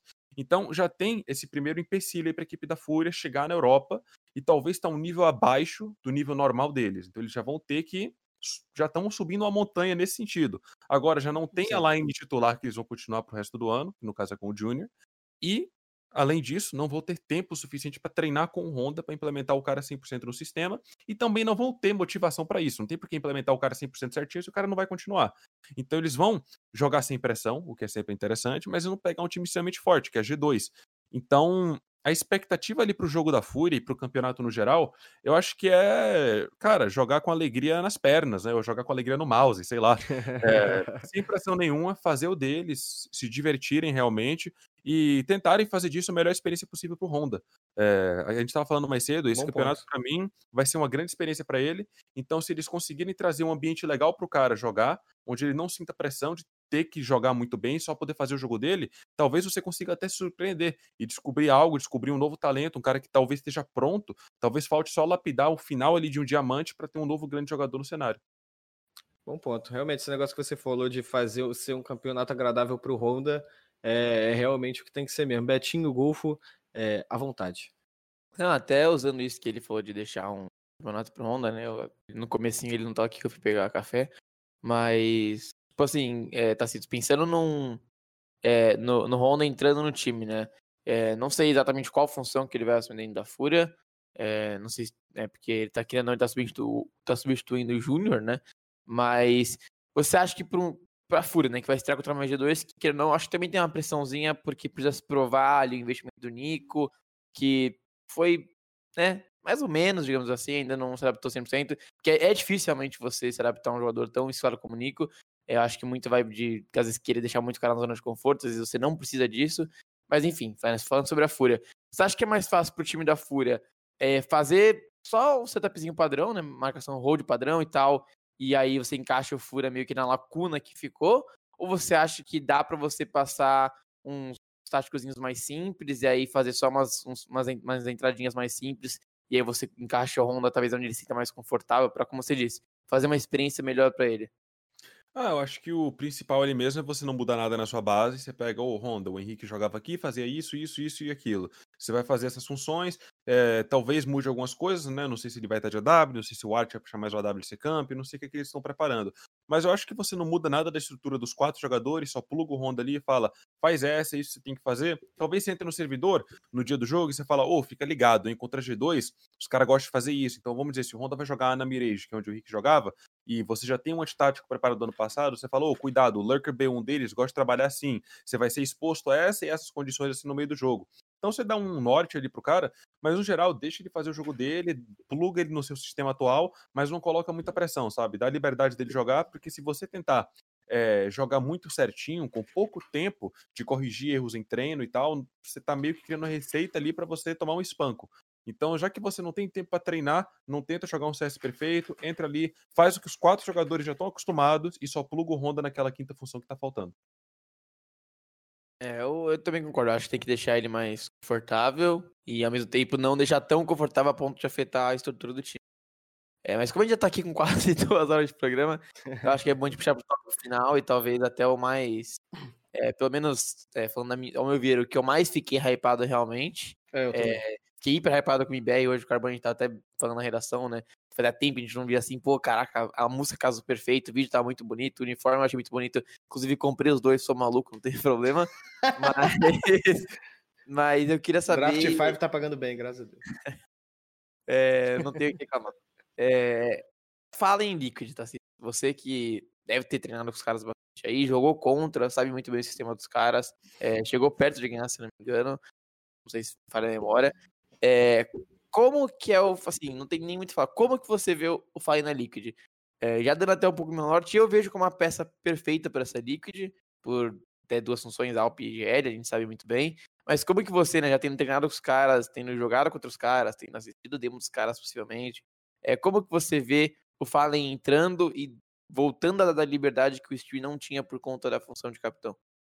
Então, a primeira coisa que já é interessante, que é um ponto que vale relevar, até onde eu saiba, o Stewie vai continuar de capitão, em termos de freeze time começo de round. Eu achava isso até um pouco interessante, eu achei que o Fallen ia assumir essa função imediatamente. Sim. Mas até onde eu escutei, parece que o Stewie vai continuar nessa função.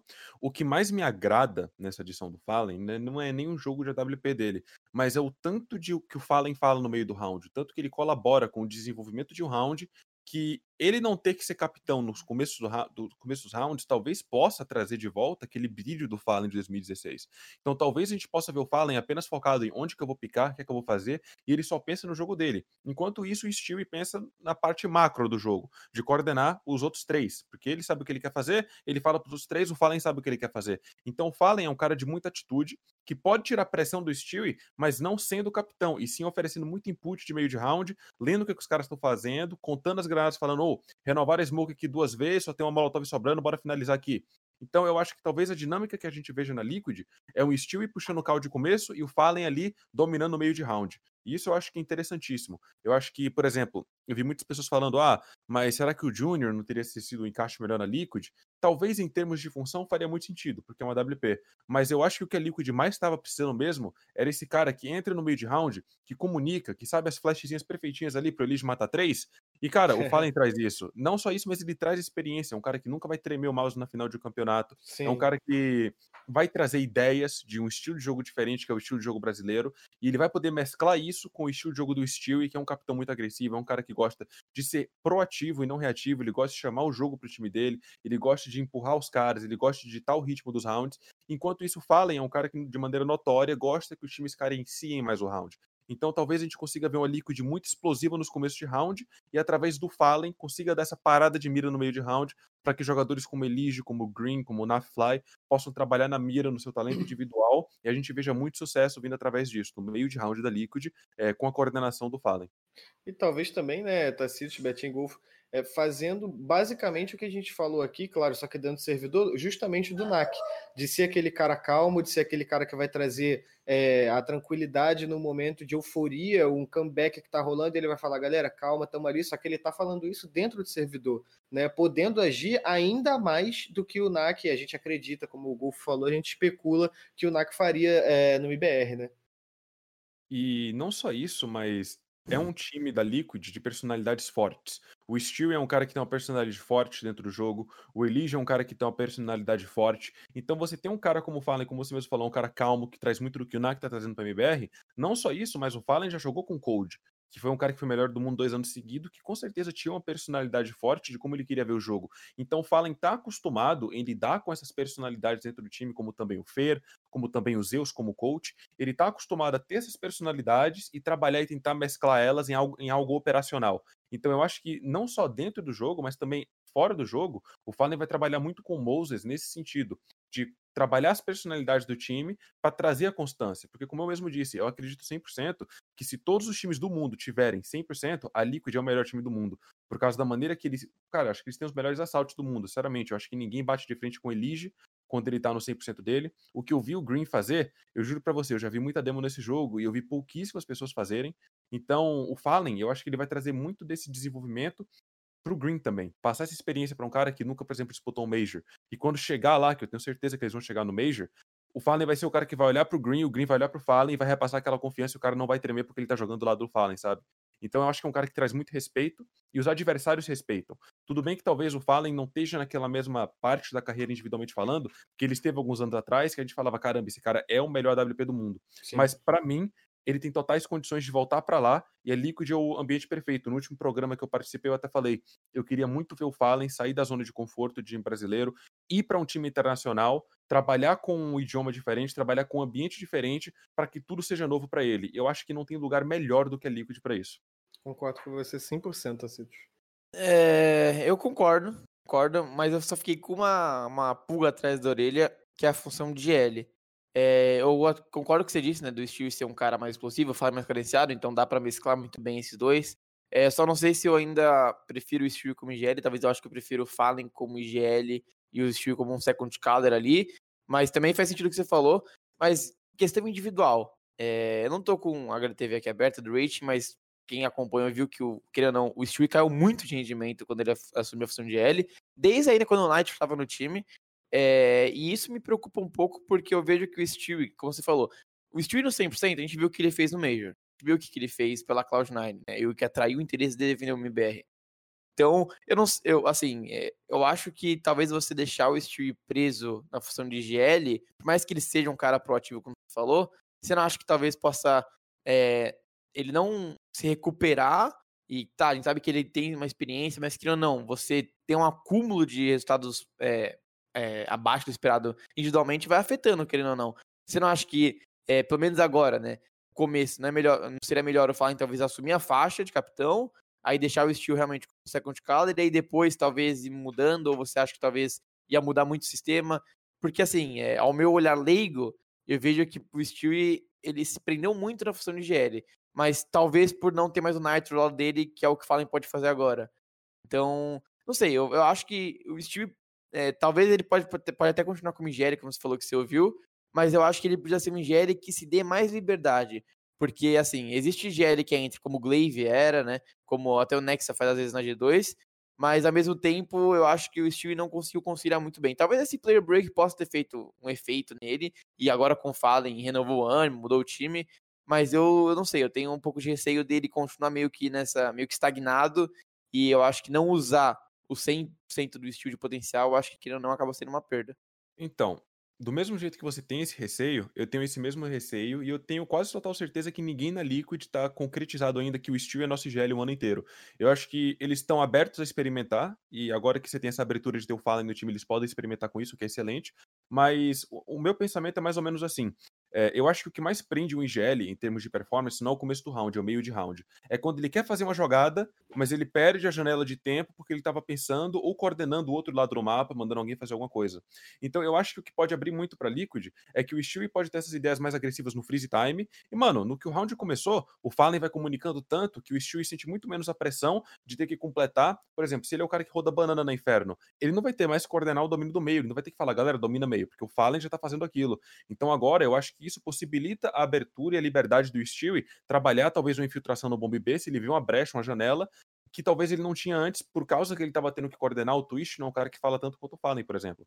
Então, eu acho que talvez a gente veja a performance do Stewie subir só pelo Fallen já tá coordenando esse mês de round, e eu concordo completamente com seu receio, que o Stewie ficou, parece, mais travado é, dentro do jogo por causa que ele pegou essa função de in-game leader, mas eu acho que com o Fallen ajudando no de, nos meios de round já vai ser uma colaboração impactante o suficiente para a gente ver os números dele subirem bastante aí nesse primeiro semestre. Eu tenho uma outra preocupação que eu também acho que talvez a resposta sirva da mesma forma, né? É, mas a gente viu o KNG fazendo um GL, o KNG mais agressivo e o Fallen caindo bastante de produção. Então, eu acredito que, assim, se for realmente esse o caminho de o Stewie continuar como IGL e ele sendo agressivo da forma que é, talvez o Fallen não consiga desempenhar tão bem quanto deveria para ser o cara de impacto que a gente acostumou a, a, ver ele sendo, né? Então, eu não sei se você já tinha pensado nisso, mas acho que é, talvez essa, esse jogo, esse estilo de jogo um pouco mais rápido também não beneficie o Fallen tanto assim. Não sei o que você acha. É, com certeza, porque o estilo de jogo do Fallen, no geral, quando ele tava no 110% dele ali, era quando o jogo era lento, por quê? Porque, por exemplo, vou falar de uma trem ali do lado do TR rapidamente. Se você joga um round lento na trem, você possibilita que seu WP comece o round com um pique meio, depois ele gire pro fundo, tente um pique no fundo, se não der nada, ele puxa a faca, volta para B, você faz uma queda no B baixo, agora ele crava na ligação. Então você deixou o seu WP trabalhar todas as áreas do mapa. Agora, se você joga de um estilo que você usa smoke no sanduíche, na geladeira todo round, infiltrando um rifle no loft, e talvez você já perca o round no começo, ou você ganha o round no começo, o seu AWP vira muito mais um cara de afterplant. Então talvez, eh, eu acho que a gente veja o Fallen sendo esse cara pelo menos no começo de ano na Liquid, seja o cara que faz suporte e o afterplant. Então talvez a gente não veja tantos números em termos de kill do Fallen. Espero que a gente veja. O lado CT, eu acho que é onde a gente mais vai ver o Fallen notório, mas de TR de começo, talvez a gente veja uma estrutura onde são mais os rifles buscando espaço do que o Fallen originalmente, e o Fallen sendo o cara que fica mais vivo pros afterplants, o que pode ser interessante, porque o cara que tem muita experiência. Mais impacto um também, né? Mais impacto, exatamente. Porque uma ideia, por exemplo, até falando um pouco sobre o nosso time, que eu e o Shake, Cara, primeira semana de tática do nosso time, a gente puxa quem é o AWP, puxamos o Júnior, no caso, quando ele tá no time, e falamos: a gente quer você vivo no after, porque é o momento do jogo que os caras vão ter menos utilitários, é a hora que os caras vão ter menos molotov, menos smoke, menos flash, é a hora que seu WP vai brilhar. Então no inferno, cara, se você consegue posicionar o seu WP na tripla, no afterplant, no bomb B, o cara fica rodando base CT, se os caras não têm flash, ou eles têm que usar flash para revelar que eles estão ali, num 2x2, você já pega essa info imediatamente, ou se eles não têm flash, é uma free kill pro seu AW, sabe? Então ter esse WP vivo no afterplant é super importante, e eu acho que o Fallen talvez assuma essa função na Liquid de fechar os rounds. Mais um EAD é aí, né, Carbon? É, mais um EAD, mais um EAD. Mas aí é, é, aquele ponto também, né? Às vezes, essa mudança de ar para o Fallen é, pode ser bom o suficiente para ele justamente tentar sair da zona de conforto que a gente falou e quem sabe praticar é, um pouco mais o jogo agressivo, como o próprio Tassit falou nas conversas que eu tenho certeza que ele vai ter com o Moses, talvez tentar se moldar um pouquinho mais. Cara, como o, o Betinho começou muito bem puxando esse assunto, né? Eu também estou muito hypado para ver o Fallen na, na Liquid. É, eu acho que tinha mais até do que o, o Cold na, na, na phase, então eu, eu espero muito, assim, de verdade. Eu não acho impossível. É, a gente teve o anúncio do, do Major, né? A gente vai, vai fazer um overtime para falar sobre isso também, mas eu acho que seria é, simplesmente. Tem um cachorrinho aqui. Eu acho que seria simplesmente sens sensacional se a gente visse o, o. Imagina, cara, o Fallen chegando numa final de Major mais uma vez é, com outra equipe. É uma coisa que me levantou muito hype também. Então, é, eu e o Carlos, que é o meu cãozinho, é, a gente vai agradecer a presença do, do Tacitos aqui nesse programa. É, já indo para a parte final, é, ele quer falar um pouquinho depois. É, já indo para a parte final, é, lembrando que os cortes estão todos lá no youtube.com.br gamersclubmediatv. Então, os melhores, é, é, os melhores momentos desse programa é, vocês vão encontrar lá. Como eu disse no começo também, é, a gente também vai estar tá nos principais canais de podcast que a gente tem aí. Tacitos, quero te agradecer muito pela sua presença e falar que teremos um, um, convidado especial na próxima semana que a gente ainda não pode revelar. Tem a ver com alguns anúncios que aconteceram hoje aí. É, em off a gente conversa com você, mas para trazer ainda mais mistério aí para o pessoal que está assistindo a gente, é, a gente ainda não pode revelar, mas vai revelar em breve. Tacitos, agradeço sua presença o Carlos também, ele está muito feliz de ter você aqui, é, pelo, pelo seu tempo disponibilizado aqui, quase duas horas de programa. Muito obrigado mesmo, Tacitos. Não, muito obrigado pelo convite. Como eu disse, cara, é sempre um prazer ter uma conversa sobre CS, a coisa que eu amo fazer. É... Sempre aberto, cara. É... é a segunda vez que eu venho aqui, espero poder voltar mais vezes. É, é algo que eu adoro, falar sobre o cenário no geral, expectativa de campeonatos, falar um pouco sobre a teoria do jogo, dessas opiniões e também, né, tá ao lado de pessoas tão qualificadas quanto, é sempre bate um rola um papo excelente. Rola, rola sim. É, é, a gente fica muito contente de ter um cara que, que entende tanto de, de CS quanto você aqui. Eu queria muito, cara, quando você vier para o Brasil e não tiver corona, por favor, avise, levar esse papo para uma mesa de bar aí, que eu tenho certeza que a gente vai fechar uns três ou quatro, meu amigo, que conversa não vai faltar. Golfo, obrigado você também pela sua presença. É, você que não esteve com a gente no último programa, mas está hoje, e se tudo der certo, não estará com a gente nos próximos também, por motivos de descanso, merecidas férias aí, né, Golfinho? Isso aí, segunda-feira provavelmente não estarei, a partir de segunda-feira, né, não estarei mais aqui presente nos episódios do Overtime, mas em breve aí no próximo mês eu volto. Mas eu acho que ainda eu vou dar uma palhinha aí, aparecer mesmo durante as férias, só para dar um alô. mas é, é, é, muito bom, né? A gente vê que o programa está indo para frente, assim, e tem muita gente vendo aí, 600 pessoas vendo ao vivo e muito mais aí pelo, pelo podcast ou pelos cortes que a gente faz lá no YouTube. Então, eu agradecer a todo mundo que cola, todo mundo que é convidado e vem aqui trocar esse papo maravilhoso que, como o Cabrone falou, se fosse na mesa de bar, rapaz, ia longe. Fecharíamos vários, fecharíamos vários. Betinho, por último, mas não menos importante, você, meu parceirinho de sempre aí, que infelizmente não pôde estar comigo no último programa, mas tenho certeza que daqui para frente Santos estabilizou, o Santos está sob controle e na final da Libertadores. Então, é, tá sob controle até dia 30. Depois do dia 30 eu não me responsabilizo por nada que saia nas minhas redes sociais. Pode ser de tristeza, de alegria, mas não me, não me responsabilizo. Mas estamos estabilizados, estamos aqui pro 13 terceiro overtime finalizado. Recorde de horas, inclusive, né? Coitado do Tarcísio. Ficaria ah, duas horas com a gente. Iria por mais duas, sim. mas, que, mas, mas a vez da GC também cedeu espaço, né? Importante agradecer a GC pelo importante, espaço, importante agradecer o pessoal que tá interagindo aí. E acho que é isso, né, Carboni? Logo, logo é, tem mais. Eu queria, especiais. é, convidados especiais, tudo der certo, e pedir também para o pessoal que, que ficou com a gente nessa 1 hora e 40 de sexta-feira, não tem por que ter pressa para ir para a rua, afinal não pode ir para a rua, estamos em época de pandemia, mas mande sugestão, cara, de convidado, de perguntas para os convidados que estiverem aqui. Hoje é, a gente conseguiu ter aí uma interação legal, então Cara, vai lá no, no Twitter da Draft 5, vai lá no Instagram, vai na caixa de, de entradas qualquer um aqui, manda mensagem pro Tacite também, que ele repassa a pergunta e volta para cá com a gente também. Pode encher então, também se quiser. Né? Pode, pode, pode é. não tem problema nenhum. Então pode mandar também a sua, seu, seu palpite, sua sugestão, sua crítica, por que não? E agradecer mais uma vez, Tacite, você, como sempre, extremamente solícito, Golfo Betinho, a você que assistiu a gente, a GC, pelo espaço acedito, senão nem estaríamos aqui. Então, obrigado de verdade, uma ótima sexta-feira a todos. É, e que vocês tenham um fim de semana muito bom em casa e sempre aproveitando bastante que a gente tem aí um começo de temporada de CS extremamente proveitoso para todos os times brasileiros que a gente tem e não só para os times, mas também para os representantes do Brasil do lado de fora, que é o caso do Tacitos aí na Triumph. Muito obrigado, boa noite a todos vocês e abraço. Valeu! Valeu!